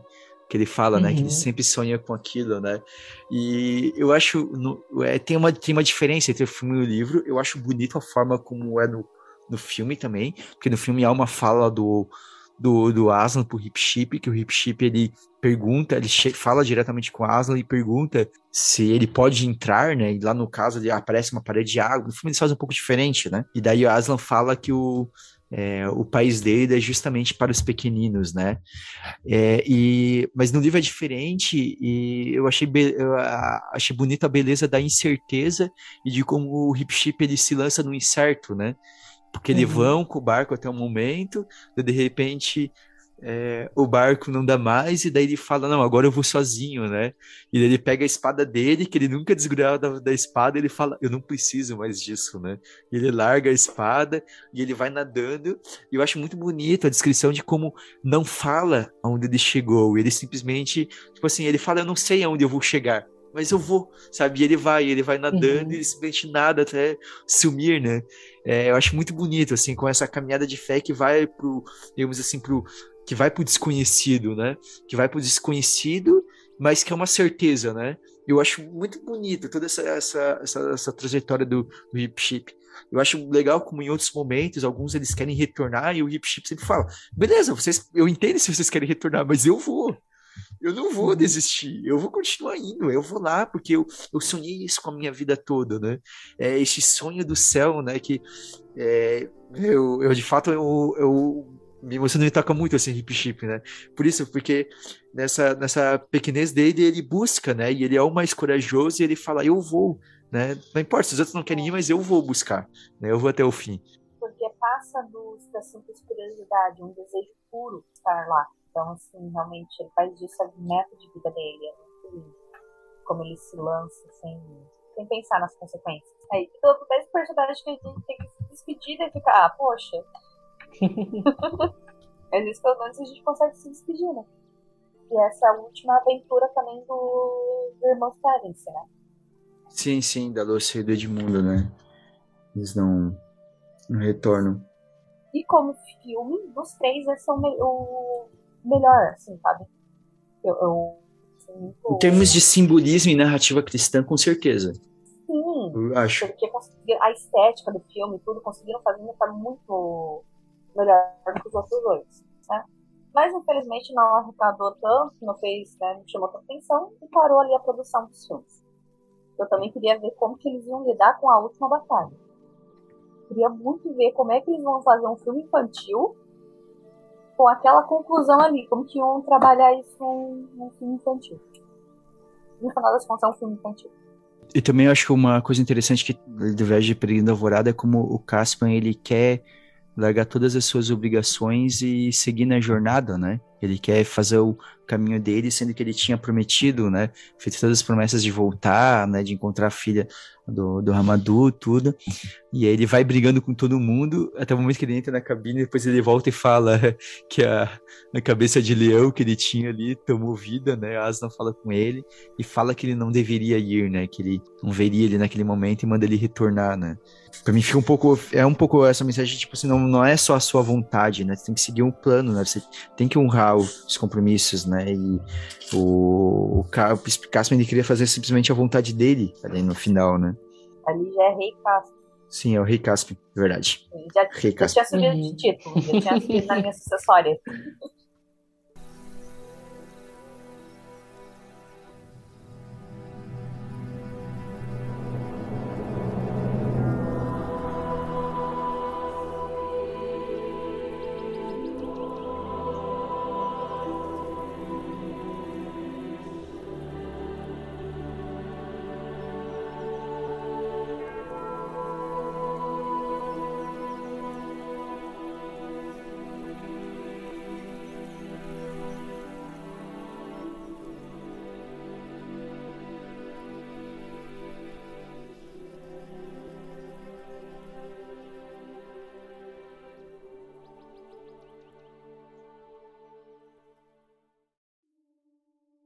É, é basicamente de um, um ano ele vai lançando as, as, foi publicando, né? E em 1953 ele lançou é, A Cadeira de Prata. É um dos meus livros preferidos. Tem Então um fala aí. personagem preferido da história. Ah, e o meu também. É o brejeiro, não é? Aham. Ah, Não tem é. como, Cara, o brejeiro é. Ah, Quando o o José me brejeiro, convidou, inclusive, no... eu falei assim, meu Deus, é meu personagem preferido. Eu só vou porque tem que falar dessa, dessa personagem. Então eu vou ter aproveita, a Paulo. oportunidade de falar. Pode falar aí, Paulo. Não, é ótimo. É engra... Não, primeiro começar que é, um- é um- uma personagem bem típica, assim, né? É um, chama uma espécie de Paulama. É um homem sapo, né? Mas o que mais me chama a atenção e me cativa nele é o quanto ele é pessimista e é otimista. Toda a narrativa vai É. acontecer por causa dele, né? Ele, Ele é um pouco. acha ruim, mas de tudo, o Eustáquio e a Jill só vão chegar onde chegam por causa dele. Ele conduz toda a narrativa. Tem uma Cara, é curiosidade que. Tem uma curiosidade que tu falou, o Paulama essa é a única criatura que o. Lewis criou, né? Que não existia. Todas as outras ele pega de outras, É, né? eu E o Paulama isso. Foi É, o criado. né? restante é tudo emprestado de mito- né, das mitologias. Uhum. E o Paulama é o, a criatura que. O pessoal, assim, da literatura, né, os estudiosos de literatura, tudo, eles não acharam nenhuma criatura parecida, então eles consideram realmente que foi uma criação, uma invenção do C.S. Lewis. Uma coisa que é interessante é como eles recebem aquelas instruções do, do Aslan, né? E que eles não vão conseguindo cumprir, né? Nenhuma delas ao longo da Exato. história. Uhum. É, é interessante que o Aslan dá quatro pistas pra Jill, né? E de como, a partir do Uhum. momento que ela perde a primeira pista, e depois ela assim, pronto, passou a primeira pista. Daí tudo vai de água abaixo, né? É é uma presepada atrás da outra, né? É. Misericórdia, eles vão um atrás. Tá bom? Mas ao mesmo tempo parece que fica a lição também de que assim, mesmo que eles vão tirando todas, no final dá pra você concluir a missão, se no final você Exato. se decidir pelo certo, né? Aquela coisa assim, Uhum. Deus ele trilha um caminho que se você fizer tudo certinho, vai ser melhor. Mas mesmo que você vá se perdendo, se vai se pelo menos no final Uhum. você de fato se decidir, a coisa tem jeito ainda. Uhum. Mas é interessante que a primeira dica é justamente é falar com um amigo, né? E daí é- a Jill esquece de falar e o Eustáquio fica com vergonha de falar com o Rei Caspian, né? Se eles tivessem falado com o Rei Caspian, eles não teriam toda uma comitiva pra viajar e de repente eles já não tem nada pra viagem, né? É, Daí só tem o brejeiro, né? só tem um brejeiro pra contar. Ainda bem, Tá. né? Que bom que foi assim. É, ainda bem que foi assim, né? É, É, é a cadeira de prata, o foco, né, é resgatar o filho do, do, do Rei Caspian, né? Uhum. Hylian. Isso. Que daí é a Gil, agora se junta o Stark, né? A Gil que é uma menina que sofre bullying. Eu não tinha esse nome pra descrever ali, mas o que ela sofre no início. Mas é, o que ela sofre no início isso é bem isso, assim. Falam, né, Sim. das perseguições que ela É, sofre, sim. Uhum. ela E é sofre, pesado. tudo. né? Exato. E, e- ah, e, é- e tem esse detalhe importante que ele já mostra, né, que o Eustáquio mudou, né, porque ele fala, né, ah, no Uhum, último, ela exato. comenta no último, no último ano você mudou, você tá diferente, tudo, né, e ele tá, digamos assim, ajudando ela, né, e daí eles vão parar em Nárnia. Inclusive, o terceiro filme, ele tinha deixado o gancho pra essa, pra essa história, porque quando termina, que eles voltam pro quarto, a mãe do Eustáquio fala, a sua amiga Jill está aí. É, o terceiro filme termina com isso. Eu queria muito, ser- eu, assim, tipo, de identificação com personagens, eu queria muito ser a Lúcia, mas eu sou mais a Jill, assim, sabe? não, não consigo ser a Lúcia. De novo, de certa forma, é aquela lance que a gente comentou sobre a comida, ela aparece nessa história aqui, né, mas é, a- a- aparece com eles sendo seduzidas para ir para os gigantes por causa da comida e do aconchego, né? Uhum. E daí eles descobrem que eles vão ser o banquete, que eles, que eles são o principal do um banquete. desespero. Aí bate um desespero. Quando eles é muito é muito é muito engraçado. Eu acho isso muito muito de certa forma assim, é o é um terror infantil, mas assim, que é quando eles veem o livro de receitas, né? E daí tá lá o não sei o que de paulama, no, Ah, daí bate. cozido de paulama e daí não sei de humano. Tá tipo a receita com eles assim. E tem isso. Isso eu acho legal quando, por exemplo, o Lewis, ele fala no, no volume único, que ele faz comentários sobre o que escrever, né? Como escrever com a criança, ele coloca um ponto que eu acho que aí é um dos exemplos. Nenhuma criança quer viver isso, cara. Nenhuma criança quer realmente dormir numa caverna e ter a chance de ser devorado por algum bicho. Toda criança quer ficar confortável no seu quarto, sabe, sendo cuidado. Nenhuma criança é louca de querer isso realmente. Então não tem problema, criança não é. Não é maluca esse ponto. É, de novo, tipo, eles, eles buscam o conforto porque eles ignoram o, o conselho de. ignorando o conselho do Aslan, né? Mais uma vez, né? É aquela ideia de como a gente troca muitas vezes a palavra de Deus pelo prazer imediato. A gente acaba é, buscando o prazer imediato porque a gente sente essa necess, sente necessidades e acaba ignorando Deus, né? Então, é essa reflexão que a gente tem que fazer, né?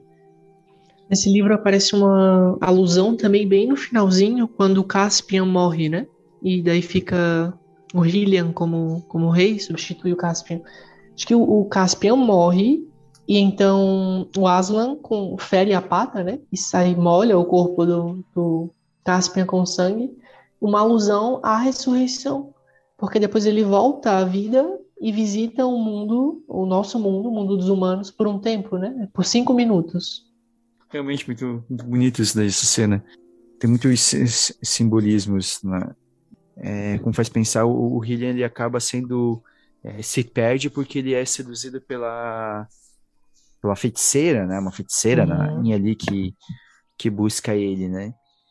E que quando eles vão encontrar essa feiticeira, não sei se vocês, se vocês têm como o personagem preferido o brejeiro, eu quero citar isso também, mas para mim que daí tem o discurso do brejeiro, né, quando eles estão lá no final, porque tem começa a ter toda essa discussão, né, sobre sobre a realidade, sobre a verdade, né, quando eles estão no submundo. Ali eu acho que é meio que esse discurso do brejeiro, a gente tem que colocar assim, é meio que a gente na nossa vida a gente tem que meio que gritar pro mundo, tipo, não importa o que vocês, o que vocês acham. Eu tenho isso e eu vou. Sabe, sabe que eu vi muito ali quando aqueles argumentos da é, agora eu não me certeza se ela é chamada de rainha ou é, é feiticeira. Né? Uhum. Feiticeira, feiticeira. É como ela é muito a questão do filosofia assim é empirista, onde não há para che chegar na metafísica, né? Onde tudo eles vão fazendo, eles vão fazendo e ela vai quebrando os argumentos deles, é, mostrando que, tipo assim, ah, tudo que vocês estão se referindo como realidade é apenas vocês estão usando como referência aquilo que a gente vê aqui. E a realidade é somente o que a gente vê aqui. E é muitas vezes é quando a gente tenta argumentar sobre Deus, é isso que vai acontecer, né? A gente Paulo, a gente fez filosofia junto também, a gente viu, né, que uhum. tem escolas filosóficas que vão nisso, né? Toda essa a, a, a desconstrução da metafísica vai Exato. nessa coisa de dizer que, de que toda a metafísica é construída em, em, analogias, e no fim ah, não há acesso à verdade, né? Então é como ele vai quebrando, ele fala, eles falam do sol, ela fala, ah, mas como que é o sol? Vocês estão vendo o sol? Você fala, não, mas o sol, ah, como é? É como essa luz? É sim, só que maior. Então, é, mas não tem, vocês estão simplesmente o que existe é só essa luz aqui, não existe o sol, né? Todas as é. coisas eles vão tentando, porque eles vão esquecendo, né? Então, Até... eu, eu, vejo eu vejo essa só concluir, eu vejo essa entrada no submundo que eles fazem é bem como essa entrada no materialismo que muitas vezes a gente faz, nesse mundo materialista que a gente faz, que a gente vai perdendo a, a, a conexão com as realidades mais profundas, né? uhum. né? É, e essa parte, né, inclusive, o livro ele vai trazer muitas referências à caverna de Platão, né?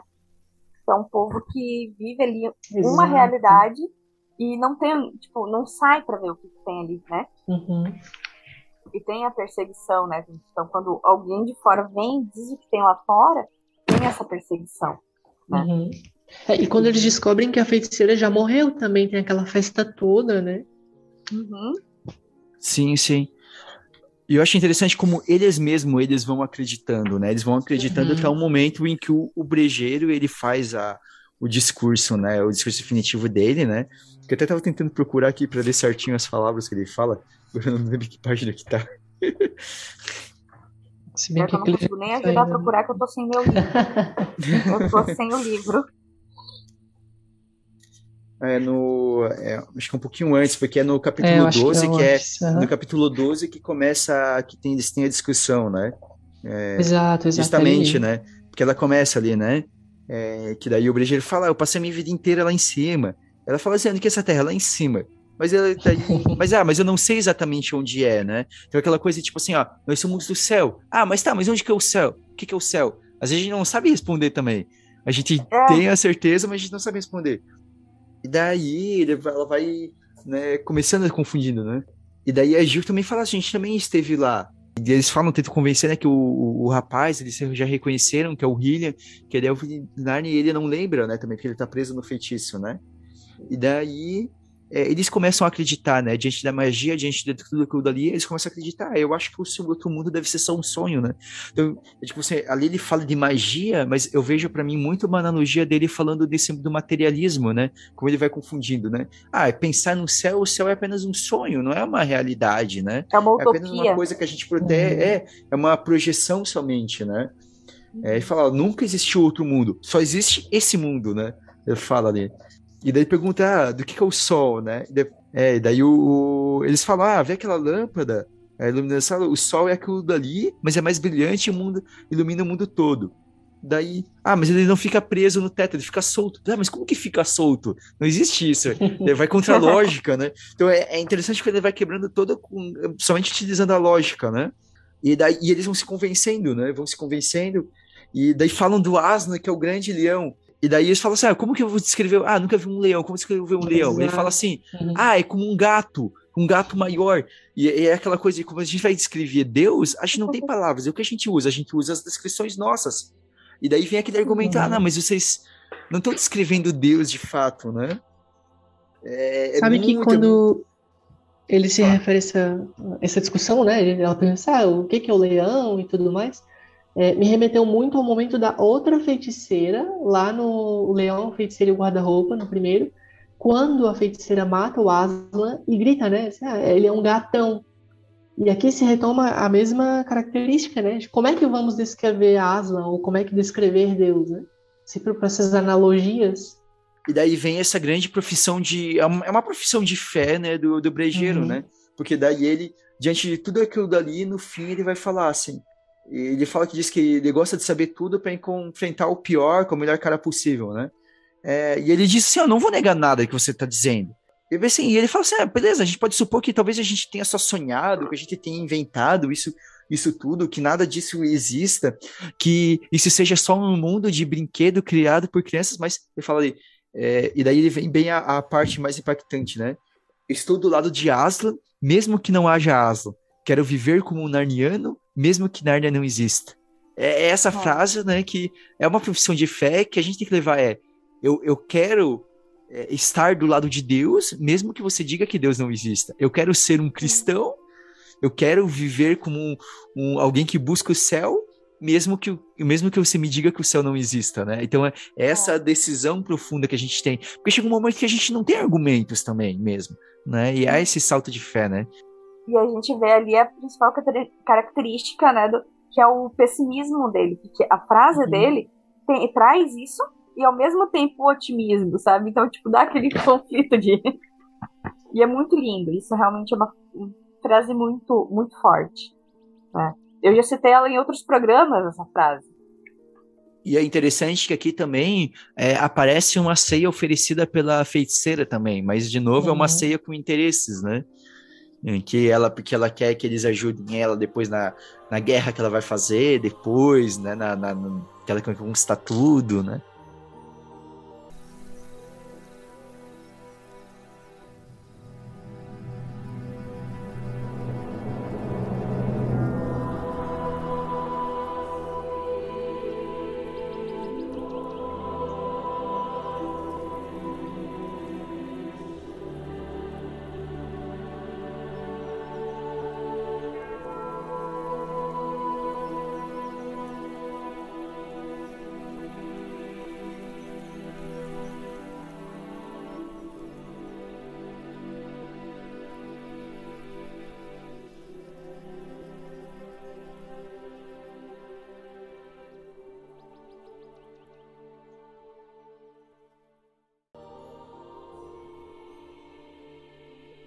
Depois da cadeira de prata vem o cavalo e o seu menino, né?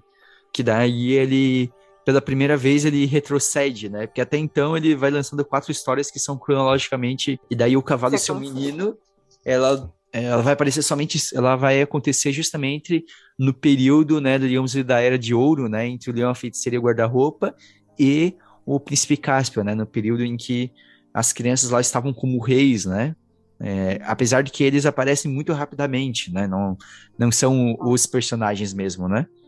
O detalhe é que o personagem principal, aí essa é a diferença, é que o, o principal não é, não é a criança, é o cavalo. Exato. Né? O é próprio o... título já indica, né? Exato. E é muito legal, tipo, isso. Tipo, realmente, quando tu vai lendo o cavalo e o seu menino, não é tipo o cavalo. Tipo, aí que ele fala, não, você. Né, inclusive a questão dele ser narniano, né? Que o cavalo. Esqueci o nome do personagem, meu Deus, me ajuda aqui. É o, é o é Shasta, Shasta é e o Bri também, né? Shasta, Bri, é, o cavalo, o menino, aí tem a Aravis e a Uin ele fala assim: não, você não, não pode me montar, eu sou, eu sou um narniano, não é simplesmente tipo, eu tenho que dar autorização pra você subir em mim, é, eu que vou te levar, não é que você vai me montar. É tudo diferente aqui, ah, me respeita. E, é, mas é. é. tu vê como ele é extremamente orgulhoso, né? E esse mais vai para frente, vai mostrar que esse orgulho trai ele e ele se torna covarde, né? E ele vê que ele, ele sempre se considera acima, né? é, é, muito interessante que a história inteira o cavalo ele se considera acima, porque ele é um ah, narniano posso... que foi é. sequestrado, né? Ele nunca conheceu Nárnia de verdade, né? Ele só sabe que ele é um narniano, mas ele nunca conheceu Nárnia, viveu sempre escondido, fingindo que era um cavalo normal. No final, no momento que é para ter a batalha, é, ele sempre se colocava acima do menino, né? E daí o menino consegue enfrentar e ele, por covardia, não consegue, né? E ele se sente fica envergonhado, né, depois, né? E eu acho que tem essa questão até fazendo um paralelo com a nossa realidade, de pessoas que, que gostam tanto de gritar e se achar superiores a outros por serem cristãos, por, só que são pior do que algumas pessoas que não são cristãs, sabe? Então, tipo, eu acho que tem uma pegada dessa. Além de, particularmente, para mim, é uma crítica para quem também se acha, sei lá, por exemplo, ah, ah, é eu, eu sei lá, tipo, pessoa fala, ai, porque eu sou alemão. Só que nasceu no Brasil, tá ligado? Nem os pais são alemão, é trisavô que era, que era alemão também, porque ele fala, não, você não vai de lá, você é daqui. Tem uma cena muito interessante que é quando eles chegam na Terra dos Narnianos, e se a gente pegar na, na ordem de não publicação, mas é cronológica, esse é o terceiro livro. Então significa que os quatro ainda estão ali por Nárnia. Sim, e eles sim. aparecem. O próprio Bri é, é, confundido, né, como uma personagem importante que é o Caspian, que está perdido. Então, se a gente coloca isso numa outra linha, é, depois a gente pega o relato do Caspian, que está perdido e vai tentar retomar a Nárnia por poder, ele é confundido exatamente com ele, né? Sim, é com. É Caspian o nome do, do, é, eles não dizem, mas uh, é, é, o Caspian, ah. porque depois ele tá preso pelo tio, né? É, não, não seria o Mas eu acho que não, eu acho que não bateria não? por causa da cronologia, é que, assim, né? Não, não, não, é que assim... Nenhum dos ser, dois. Não, não, não. Pode ser outro Caspian. Por quê? Pode ser um hum. antepassado Caspian. Por quê? Porque entre o reinado, Era de Ouro, e o príncipe Caspian, se passam 1.300 anos. Ah, é muito tempo. É, se passam séculos, né? Então não é. Caspian, é. é. E o rei Caspian é o décimo do seu nome. Ah, é verdade. Ah, ah então talvez isso. Então, talvez ele aí, seria aí eu gostar o... de monarquia faz não saber essas coisas. O Caspian primeiro. É que no final, que no eu final o Shasta, tá, gente? Eu só gosto mesmo.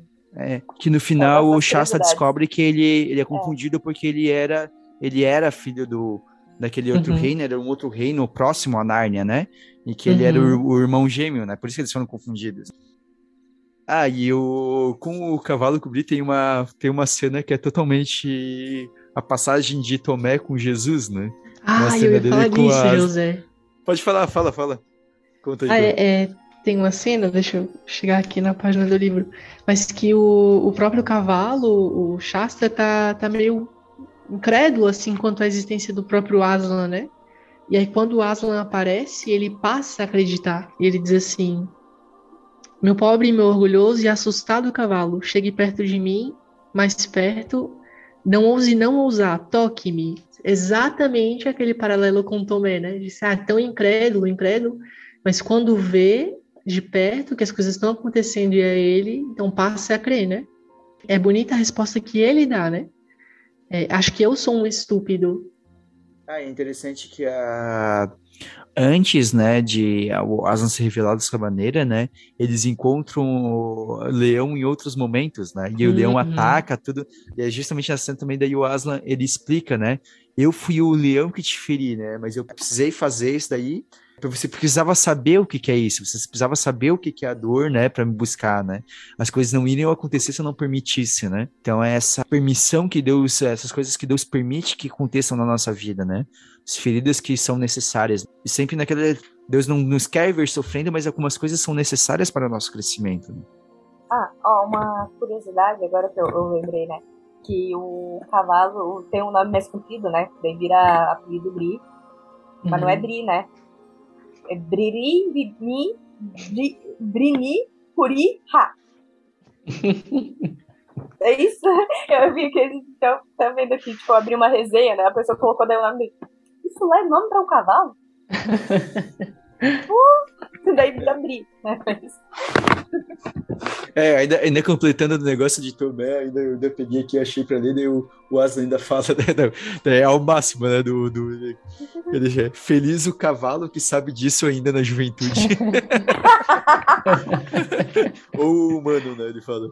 Ah, é e é engraçado como fica personificado com a figura dele, né, que vocês estavam comentando, tipo assim, ele se acha o tal, e o nome também é muito grande. E de repente ele é reduzido a quase nada, né, só Bri. Sim, é Bri. E, e, é interessante que um pouco antes o Bri ele tem um, ele fala também como se ele ao mesmo tempo ele estava sempre falando de Narnia, ele fala, ele fala de Aslan, ele fala, não, mas na verdade ele, ele brinca que isso seria só uma metáfora, sabe? Tipo assim, ah, não é bem isso na real. E daí aparece Leo de fato, né? É meio tipo assim, ah, beleza, serve alguma coisa bonita, mas não é que seja de fato verdade, né? E é interessante também como nessa história, como todos eles, a própria menina, a égua, nenhum deles gostava muito do Shasta, né? Eles vão, tipo, é. quando se encontram, tudo, eles vão meio que deixando o Shasta de lado, e no fim a coisa se sucede de fato, principalmente por causa do Shasta, né? Ele se torna, se mostra, né, o mais valoroso, corajoso, né? Ele é, faz tudo aquilo, né, que é, consegue impedir a invasão, né, para avisar o rei antes, né, do, do ataque que ia ocorrer, né? É, só comentar que daí, lá no primeiro, quando a gente comenta, né, que eles passam anos vivendo, né, que os irmãos Pettins, né, reinam por muito tempo, nesse livro, o Cavalo e Seu Menino, a Susana tá indo para ver uma proposta de casamento. Então ela chegou a esse nível, assim, tipo, de maturidade. Eles já estão organizando um casamento, inclusive político. Né? Não é assim, não é um namoradinho, ela é político casamento, né? Isso é pra gente ter um paralelo de que eles realmente viveram toda uma vida. Por isso que eles ficam em choque quando eles voltam pro nosso mundo e ficam, tipo, sofrem tanto querendo, tipo, reclamando de terem ter saído de Narnia.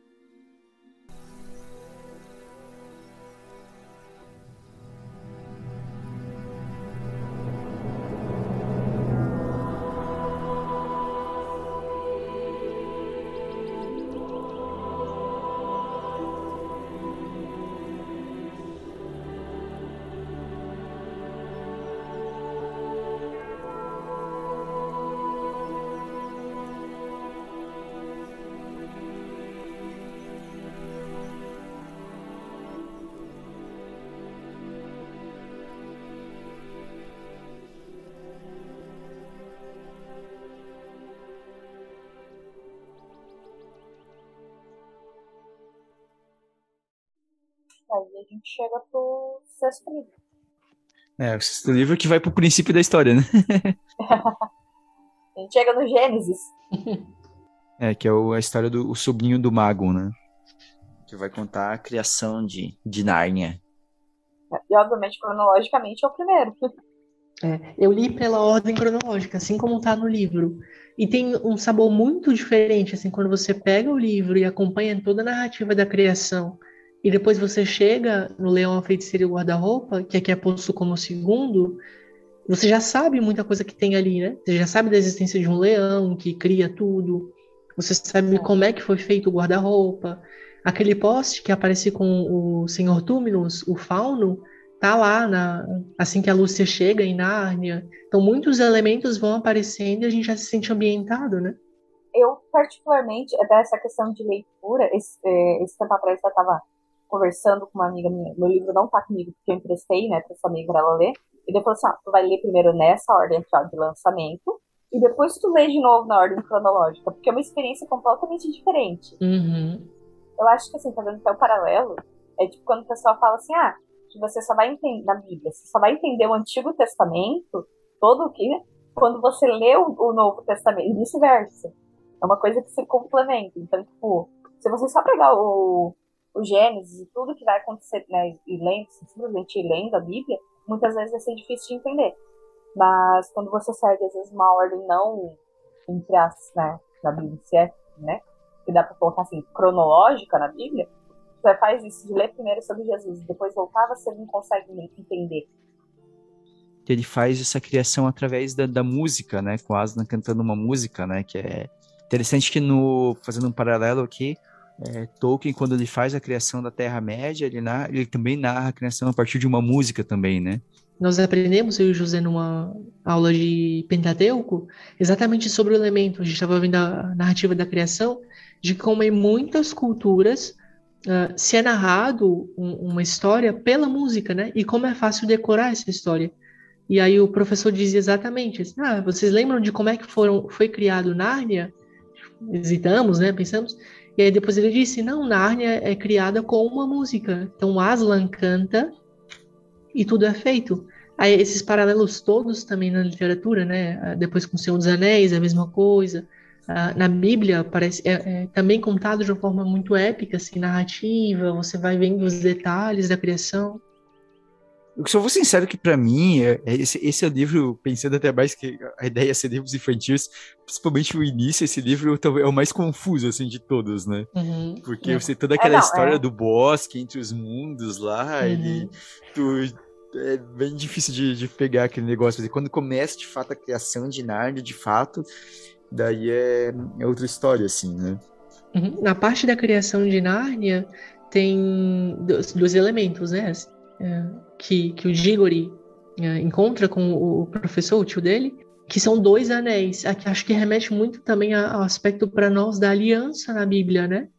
Como é que é, é feito o, o, pacto com Deus no Antigo Testamento dos patriarcas e próprio Jesus? Sempre tem uma, uma espécie de aliança. E aqui também parece como Nárnia, a, a, aliança do Aslan com o povo. E o Digwe, que daí ele já apareceu na história do que a gente estava comentando. Né? Porque ele é o professor que ele é o professor que acolheu as crianças, que daí fala para acreditar, porque inclusive quando agora novamente, faz tempo que eu li o livro, então tem umas coisas que eu não lembro, tá? O, no filme eu tenho certeza, no filme eu tenho certeza. Que ele pergunta. Ah não, é no. É no livro mesmo, ele pergunta como tá a floresta. Uhum. Né? E daí tu fica assim, tipo, o filme, sem... eu, acho, é. eu acho que tem alguma coisa assim também, tipo, ele fica instigado, tipo, ah, tá, mas como é lá? E agora? Como é que as coisas estão, né? É. De, porque... Denuncia um pouco. É, denuncia, daí fica assim. Eu, inclusive, quando eu era criança, a primeira vez que eu assisti, eu fiquei. Nada a ver, tá? Completamente fora da caixinha isso. Mas eu fiquei invocada com a voz, com a voz dele e com a do Asno. Eu achava que era a mesma voz. Eu fiquei meio bolada, porque assim, eu acho que esse cara é o Asno. eu fiquei meio bugada. Aí depois deve ser tipo, ah, tá não. Ele era. Ele foi a primeira criança a ir pra Nárnia. Rola depois de criação e começam a falar, e daí é, rola, ali tem o capítulo que fala né, até a primeira piada, né? Que a Grade acaba falando fora de hora, todo mundo ri. E a Grade fala, eu não tenho a primeira piada. Fala, não, você foi a primeira piada, né? Mas é interessante o que a Asla fala também, fala assim, agora que vocês perderam mudez, riam sem temor, porque não somente a justiça, mas o humor também mora na palavra, né? Então, e aqui eu, acho, eu vejo essa essa mudez, né? E ele fala essa voz que ele dá para os animais, como essa voz que Deus dá para nós, né? Essa vida que Deus dá para nós. E daí como esse recado é tipo assim, ó, é, não é só a seriedade, né? A diversão também a gente tem que ter, né? Que a gente tem que levar a vida também um pouco na brincadeira, né? Brincar, saber viver, saber se divertir. Né? É que também aparecem outros elementos e uma personagem, acho que para nós é bem desgostosa assim, que é a feiticeira, mas ela aparece ah, com outro nome, não é? Ela aparece como a, a Jades, né? A Rainha Jades. Jades. É, porque Jades é o nome dela, uhum. de fato. E fazendo um paralelo com realmente com a criação do nosso mundo, é, como o mal, assim, o que rompe, é um ser humano. Um ser humano que, que rompe o plano, de, o plano que Deus tinha traçado pela sua liberdade e daí altera os planos. Porque despertam a Jades e ela entra uhum. em Narnia, que vai mudar os planos que Aslan tinha traçado pra Narnia. Uhum. Mas como as coisas não estão perdidas, que tem como consertar. E isso dá alegria, eu acho também que é um ponto de que, assim, também fazendo um paralelo, sim, tem coisas ruins, mas isso não impede de sermos felizes. A gente ri de aproveitar as coisas boas. E daí, no, nessa, nessa história aqui do Sobrinho do Mago, tem, é, já falou do romper, ele tem todo esse é, simbolismo com o Jardim do Éden, né, depois que ele faz, né, ele, que ele tem o Jardim do, do Éden lá, tem as árvores, né, que podem dar a vida, né, que dá vida, dar a vida, cimento, né, e a, e a Jades ali, ela tenta convencer, né, o, o Diggory a pegar uma, uma maçã para que ele curasse a, a mãe dele, né, que a mãe dele estava uhum. doente, né. E é interessante que ele não faz, e daí depois o Aslan permite, né? E o Aslan fala assim, tipo, é, você pode pegar agora porque você não, não está pensando em você, né? É benefício próprio, é uma, é uma dádiva agora dada a você. Então, e você pode. O que a gente não pode é querer moldar segundo a minha vontade, né? Aquilo, né? Fazer com que aquilo aconteça segundo a minha vontade. É, essa maçã depois vai ser plantada no jardim dele, vai virar uma árvore e ele vai cortar e vai virar o guarda-roupa depois do Leão, Feiticeiro e Guarda-Roupa, que é a passagem para Nárnia. É. Sim, sim. Não, tem vários. Esse livro, eu acho que assim, é, é um, eu gosto desse livro porque você vai pegando várias coisas que foram criadas, né? Por exemplo, o Lampião uhum. solitário, lá assim, tipo, da onde que vem aquele aquilo do nada, meio de uma floresta, e aí mostra o porquê que surge. Então, tipo, ah, é muito bom, assim, essas, e daí, por isso, esse é um dos meus, meus argumentos de que a pessoa tem que ler em ordem de lançamento, pelo menos a primeira vez. Porque quando ele fala, né, no Sobrinho do Mago, que ele fala sobre o Lampião, ele fala o, que um dia uma menina iria encontrar. Uhum. Tipo, quando você lê, você pensa, ah, é a Lúcia! E quando você lê em ordem cronológica, simplesmente, sem saber o resto da história, às vezes fica meio, tipo... Uhum também mostra no Sobrinho do Mago os primeiros reis de Narnia. Ah, sim, sim. Cara, é muito legal porque são pessoas que no nosso mundo, vamos colocar assim, seriam irrelevantes para muitos. Né? E eles são escolhidos pessoalmente por Aslan para governar. E daí entra esse ponto de como ser humano, ele sempre vai ser né, a, a obra-prima, ele sempre vai estar acima do resto da criação e tem esse dever de reinar e cuidar da criação. Que são pequenas, então evoca um pouco aquelas as falas de Jesus, né? O, o, o, menor, o menor aqui será o maior no reino dos céus, né? Então, Sim. as pessoas que não eram nada aqui, mas que eram simples, mas que eram humildes, eram pequenas, faziam pequenas, se tornam os reis em Nárnia, né?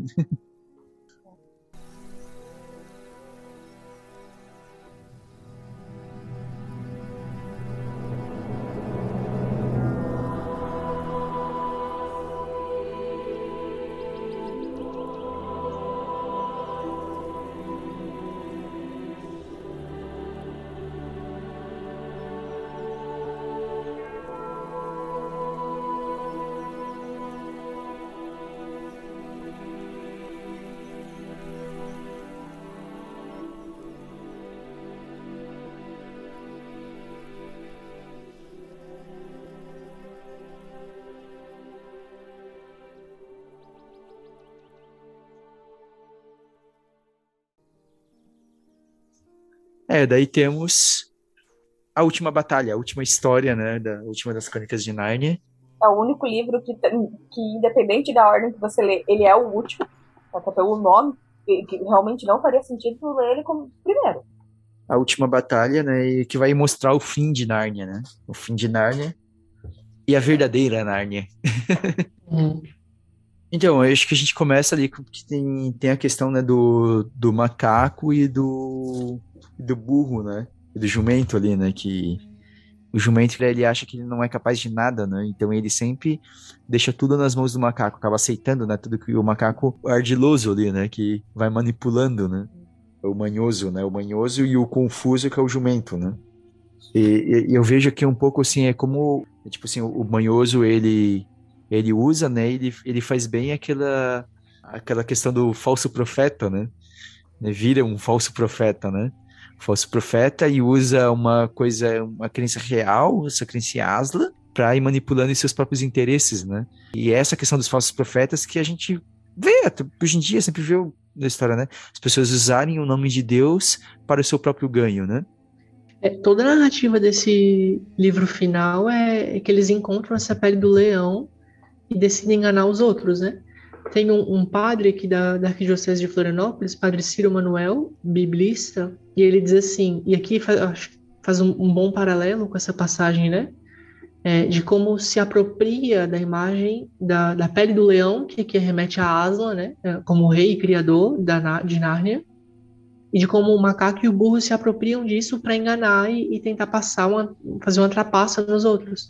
O Padre Ciro diz assim: toda a nossa vida será desfazer a imagem de Deus que nós temos na nossa cabeça. E acho que vai um pouco nisso aqui também, né? Desfazer a imagem que eles constroem achando que é o Aslan e enganam todo mundo. Então, o processo de nossa vida, de crer em Deus, também é se desfazer, muitas vezes, do ídolo que nós criamos, da imagem falsa de Deus. É, realmente, a gente vai criando essa imagem falsa, a gente tem que se desfazer disso. Uma coisa que eu acho interessante da história do Confuso, porque fica um pouco esse exemplo de tipo assim, não é só porque talvez para você é, que às vezes você, você tem uma responsabilidade por si próprio, né?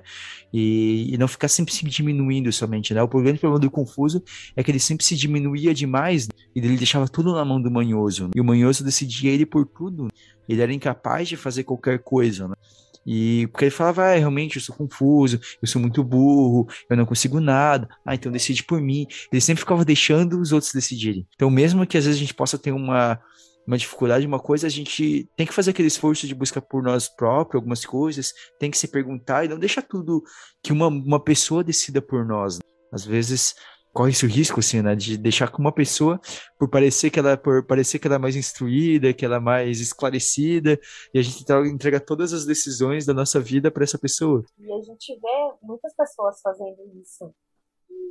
Inclusive com pessoas que se dizem enviados de Deus, representantes de Deus né, e como manipulam o povo. Isso, eu acho que esse, esse livro ele, ele é muito triste. Ele traz assim, um peso muito grande.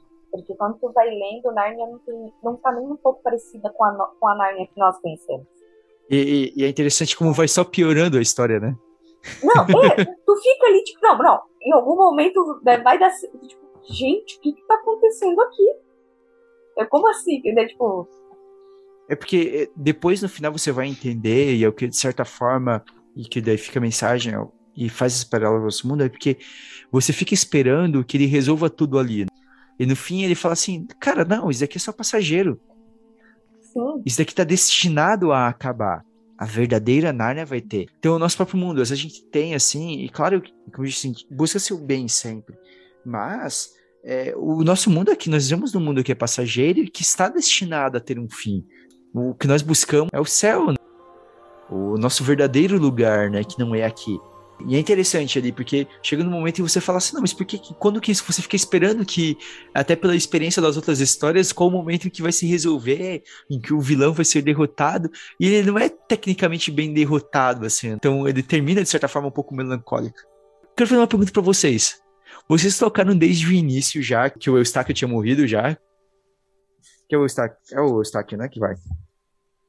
É, vai a Gil e o Eustáquio. Os dois voltam para ajudar. É, vocês se tocaram uhum. já de cara que eles tinham morrido? Não. Eu, ele eu me toquei. Ele eu me toquei. Eu fiquei muito né, pensando assim, eu, cara, eu acho que ele morreu, sabe? É, sabe? Porque logo depois ele disse, logo depois que ele chega, ele fala que, ah, dessa vez foi um pouco diferente, sabe? Ele fala, parece que foi um pouco estranho, sabe? Nesse diferente eu fiquei assim, né? Mas é porque como eu sabia que era o fim, né, também, daí eu, hum, eu acho que talvez é. ajudou a eu entregar. Eu já pensei assim, que eles morreram, né? Eu pensei isso no Príncipe Cáspia, quando eles estão no trem e de repente eles vão para Nárnia. Assim, é uma passagem muito estranha, né? Eles estão no colégio e na viagem do trem e de repente vão para lá. É, mas aí depois tem a narrativa assim normal da história, fala assim, ah, não, nada aconteceu. E aí no final aqui aparece a resposta para isso tudo, né? Sim. Eu não pensei que ele tinha morrido, eu não tinha pegado, não pesquei isso de cara, porque por mais que eu soubesse que era o último livro, tudo, eu não sabia que os personagens iriam morrer. Uhum. Pra surpresa, para quem não sabe o final da história, todo mundo morre. Porque, vamos lá, lógica básica, pra ir pro céu você tem que morrer, tá? Lógica básica, tá, gente? O... Uma, uma, outra coisa que eu tava lembrando aqui, daí, que vai seguindo a história, que vai se aprofundando cada vez mais, porque eles começam colocando a pele do leão ali, né, no, no confuso, né? E daí depois começa até a confusão entre é, o Aslan e o outro deus lá, que é o. Tashban, não é? Tashban, isso. Tashban. E, e daí eu fiquei. Até você falou sobre os ídolos, até. É, daí agora eu lembrei de novo isso daí, que a gente, até no Pentateuco, a gente falava também um pouco sobre a passagem da construção do bezerro de ouro, né? Uhum. E como o Padre Armando, que é o nosso professor, ele falava que o, o grande pecado que acontece no bezerro de ouro é, não é negar a Deus, até porque você pega a passagem, eles não falam que é, Yahvé, né, que Deus uhum. não existe, mas eles falam que o Deus é o bezerro de ouro. E é o que acontece nessa história aqui? Tipo assim, eles, isso eles não negam o Aslan, mas eles falam que Aslan tá ali, eles fazem o Aslan no seu molde, né? E é o que a gente faz muitas vezes, né? Então você falou dessas das imagens que a gente tem que se construir e daí começa essa confusão, né, entre Aslan e o, e o Tashba, que eles começam a falar que é a mesma coisa, que é o, que é o deus dos calor, uhum. calormanos, né? E, ah, e, e, um dos calormanos é, tem uma das coisas que eu achei mais é, muito, muito bela mesmo, que é o calormano que, digamos assim, alcança a salvação ali, né?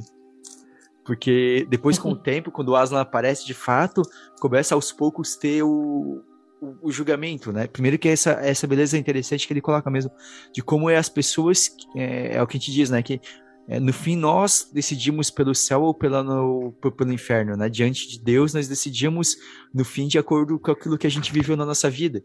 E é interessante que fala, né, que aqueles que seguiram uma vida justa olham para Aslan, até ficam às vezes um pouco assustados diante da grandeza, mas veem a beleza, né? Enquanto os outros se sentem apenas medo. E tem esse calor humano que ele sempre buscou, é, sempre buscou Tashban, sempre buscou viver, ele foi criado nisso, ele viveu a vida dele é, sendo fiel a esse Deus que lhe foi apresentado, né? E ele vive a vida inteira querendo acreditar, né? E daí ele vai, né? Tem toda a história do estábulo, né? Que ele é enganado, ele descobre que ele achava que o Tashban estava ali e não vê. E no final, quando ele encontra a Aslan, ele encontra, ele vê a maravilha. Ele até perguntou pro Aslan, tá, mas então essa história de Aslan e Tashban é a mesma coisa? Daí Aslan fala, não, não, Tashban existe. Mas é, tudo aquilo que, ele fala, basicamente ele fala que tudo aquilo que é feito de bom no mundo é feito em meu nome, no fim, né? Então, é muito aquilo que diz, né? A salvação, no fim, todos que se salvam, se salvam crendo em um somente Deus. Não quer dizer que é, as outras manifestações de Deus, mas, mas o que há de bom que acontece no mundo é por causa de Deus. Né? É por causa de Deus. E no fim, aquele que buscou, diante daquilo que lhe foi apresentado e buscou com sinceridade, alcança a salvação. Eu acho muito bonito, assim, como é, é descrito, assim, esse encontro do, do calor humano ali com o Aslas, assim, meu, é, é, eu acho muito belo. Comentava com José também uh, que sempre quando se terminavam os livros anteriores da, da crônica, permanecia um desejo, uma curiosidade das crianças em permanecer em, em Nárnia, né? Ah, mas como é que nós vamos voltar? Como é que nós vamos te achar? Qual que é o caminho para Nárnia? E aqui não. Eles chegam na Nárnia definitiva, digamos assim, né? E eles permanecem em Nárnia. E daí reencontram os amigos, uhum. tudo, então isso é muito legal. E novamente, eu realmente me questiono, assim, quando eu espero, tenho esse desejo sincero que um dia façam a adaptação de todos os livros de uma forma digna, né? Eu realmente me questiono como é que vão adaptar todo esse drama com um negócio, ó. Porque é, uma, é um livro pesado, assim, não é simples. Claro, é linguagem para criança, então tu consegue trabalhar com crianças. Mas se colocar isso visivelmente, vai ficar, é, é uma história pesada. Daí os outros personagens, né, tipo, vão. Uhum. morrem no, no trem, né? E tem isso que é. E é interessante que conta que todos os outros eles retornam, menos a Susana, né? Sim. Uhum. E... Que, foi... que a Suzana deixou de acreditar em Aslan, deixou de acreditar. É. E tem gente que vai. Eu vou colocar aqui, tá? Um ponto que é importante esclarecer. Tem gente que vai falar que isso é um quê de machismo do Lewis, porque ele vai colocar que a Suzana ela deixa de acreditar em Aslan porque ela cresce, ela se torna vaidosa, ela passa a se preocupar né, com a beleza, coisa assim. Maquiagem com, é, com apenas com eventos sociais e maquiagens. Exato. Uhum. E tem gente que fica querendo taxar isso como um machismo da parte do, do Lewis, porque ela está fazendo algo feminino, então isso seria. Na verdade, isso é importante que assim, ela, ela segue com a vida dela aqui, né? Só que o que não é um. Esse não seria o problema se ela não esquecesse o que ela viveu. Uhum. Porque isso pode acontecer com. Poderia ter acontecido com qualquer um deles. Né? É que, de novo, assim, ela tá colocando numa uma linguagem. É, de novo, não pode perder a vista uhum. que, no fim, é uma história para criança. Então, de certa forma, o que, que ele está colocando numa linguagem, uma linguagem de criança, a questão é que é, Suzana se perde nos prazeres do mundo, né? Ela se perde, Exato. ela perde de vista Deus. Então, e, e, claro que daí ele não vai usar coisas mais pesadas. Então, ele fala maquiagem com eventos sociais. Ele, mas essa ideia de que ela se prende somente ao material, né? E daí ela fala, ah, vocês ainda lembram daquelas histórias de criança, né? Eu acho importante comentar isso. De que ah, o pessoal ataca. Ah, porque coloca isso. Cara, tem que pensar na década em que Lewis escreveu a história. Isso era o que as mulheres faziam, no geral. Era o, o padrão da vida da sociedade onde ele vivia. Né, na Inglaterra, da década de 40. Então, poxa, uma moça vai se arrumar e vai em eventos sociais e, e é isso. Não, né? E outra, a, a questão e... é que a crítica não é necessariamente para essas coisas. Não, mas ele só está exemplificando, né? Exato. Que é ela que... trocou toda, trocou ele por essas coisas, né? Por coisas que são é. passageiras. Né? É que eu acho, eu, né, eu comentei isso porque tem um pessoal que vai atacar isso. Ele fala assim, gente, tem que lembrar o contexto histórico que, é, que ele escreveu isso. Ele não eu, é um homem do. É um homem do século passado, então, então tem toda essa questão. Ô, Bruna, mas é que eu acho que mais do que o contexto histórico, é, na verdade, é realmente o, a questão do, do símbolo que ele está mostrando, porque não é questão do contexto histórico em si. É assim, não, é que eu Mas eu acho que é mais. Não, assim, não, é assim, eu entendi, não, eu entendi é o que eu quis dizer. Eu Só vou complementar. Um ponto o histórico é que o pessoal fala que ele poderia ter representado, falado que ela fazia alguma outra coisa. Sim, sim. Né? E ele coloca é, de uma e... forma simples, né? E também porque uma, uma história infantil. daquele momento. Né? Então, é, porque é uma história infantil também, né? E é uma história infantil e ele representa algum materialismo, né? uhum. né? A gente, já tinha comentado antes que as coisas vão sempre piorando. Eu, quando eu fiquei lendo, eu fiquei. Eh, eu tava naquela. acostumado com essas histórias, esperando o momento em que ia ficar as coisas ficar bem. Quando o, Confuso aparece, você fica, no primeiro momento, fica pensando assim: ah, agora as belezas vão lá e vão explicar. E daí você fica, claro que, tipo assim, quando eles veem, na verdade, o fato deles saberem que o Confuso todo mundo tá deixando de acreditar, todo mundo fica mais revoltado ainda, né? Eles acham que todo mundo vai voltar a acreditar, né? E o próprio rei fala: Meu, agora eu percebi o quão perverso isso é, porque é, chegou numa, num momento em que, trazendo pro, pro mundo aqui, sabe? Tipo assim, o fato de às vezes você pegar e dizer assim: Ah, não, mas aquela o que aquela tal pessoa está falando sobre Deus, aquilo não é Deus de verdade. E às vezes a gente fica no primeiro momento, a nossa esperança, a pessoa, que a pessoa simplesmente vai aceitar o que, que é a verdade de fato.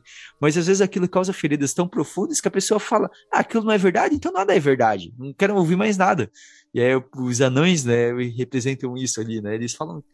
E mais para frente ele ainda vai ter a história, né, de que é, vai ter aquele momento em que tá os anões é, conversando, né? E aí representa, né? Que eles perguntam Daí pergunta pra Aslan, tá, mas por que, você não, não apresenta para eles? Você fala. Ele falou, quer ver, ó, eu, não adianta, porque é a escolha deles, né? E ele vai, ruge, né? Faz barulho, tenta movimentar entre eles e eles ficam numa cena assim, fechados, né? Num círculo, olhando para si mesmos somente, né? E fala assim, ah, ninguém vai nos enganar. Tipo, bem mostrando que é, no fim não importa. Deus, ele, ele vai tentar se mostrar para nós, mas no fim, se a pessoa não quer não quer seguir, ela não vai seguir, não adianta. Comentando também é sobre, num geral, sobre a saga, é engraçado, foi, acho que uns três anos atrás, que teve, três, quatro anos atrás, teve um boom na internet do povo descobrindo as Crônicas de Narnia é uma história cristã. Tipo, o pessoal redescobrindo. Eu, tipo assim, como assim vocês estão em choque agora? eu lembro que a, a Aninha, que já participou aqui, a, a minha filhada, a Aninha, ela disse que um monte de, tipo, a, amiga dela, coisa assim, tipo, na época elas estavam com 11 anos, as meninas descobrindo, assim, e eu assim, gente... Mas eu acho que isso é um pouco a ideia do, do próprio é, Lewis, né? Então, quando ele escreve na boca de asa, ele bota aqui, ah, eu coloco aqui para vocês me reconheçam em outras coisas. Lewis escreve essa história de certa forma assim, é uma forma de eu contar para uma criança, incutir valores, e depois ela, é isso que é tão é, bonito e que ela gosta bastante. E Crônicas de Nárnia é um, uma obra, sobretudo na Inglaterra, assim, na Inglaterra, tipo, toda criança lê deu Crônicas de Nárnia, sabe? é, e fez muito sucesso no resto do mundo também. E, então, e essa é a ideia, né? Tipo, você vai entrando no meio cultural, né? E daí depois aquilo se torna um sinal para a pessoa ajudar a pessoa a buscar, né? Depois reconhecer Inclusive, Deus. como estudante de pedagogia, eu recomendo muito que leiam esses livros para suas crianças, gente. Leiam isso para criança, que é muito legal mesmo. Estou sonhando com o momento em que eu vou poder ler para os meus filhos.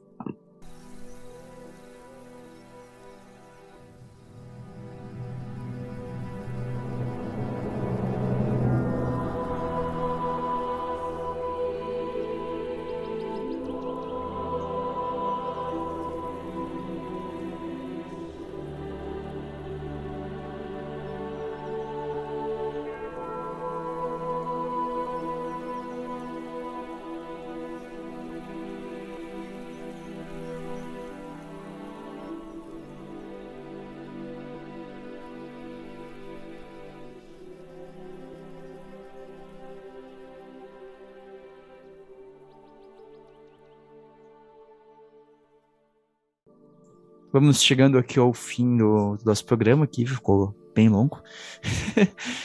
e agora vamos para as nossas dicas culturais.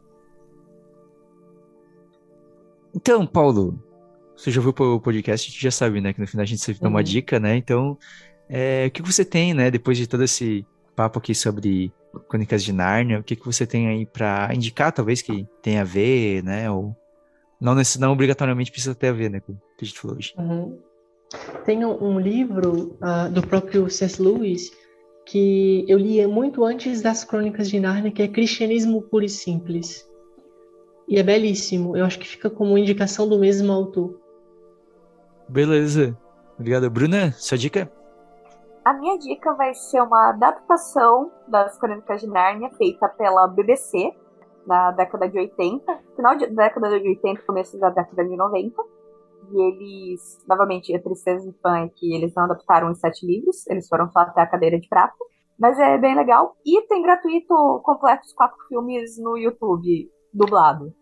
Então, é bem legal, assim. Claro, mais antigo, qualidade, não é aquela coisa. Não é a Disney a produção, mas é muito legal. Muito legal mesmo.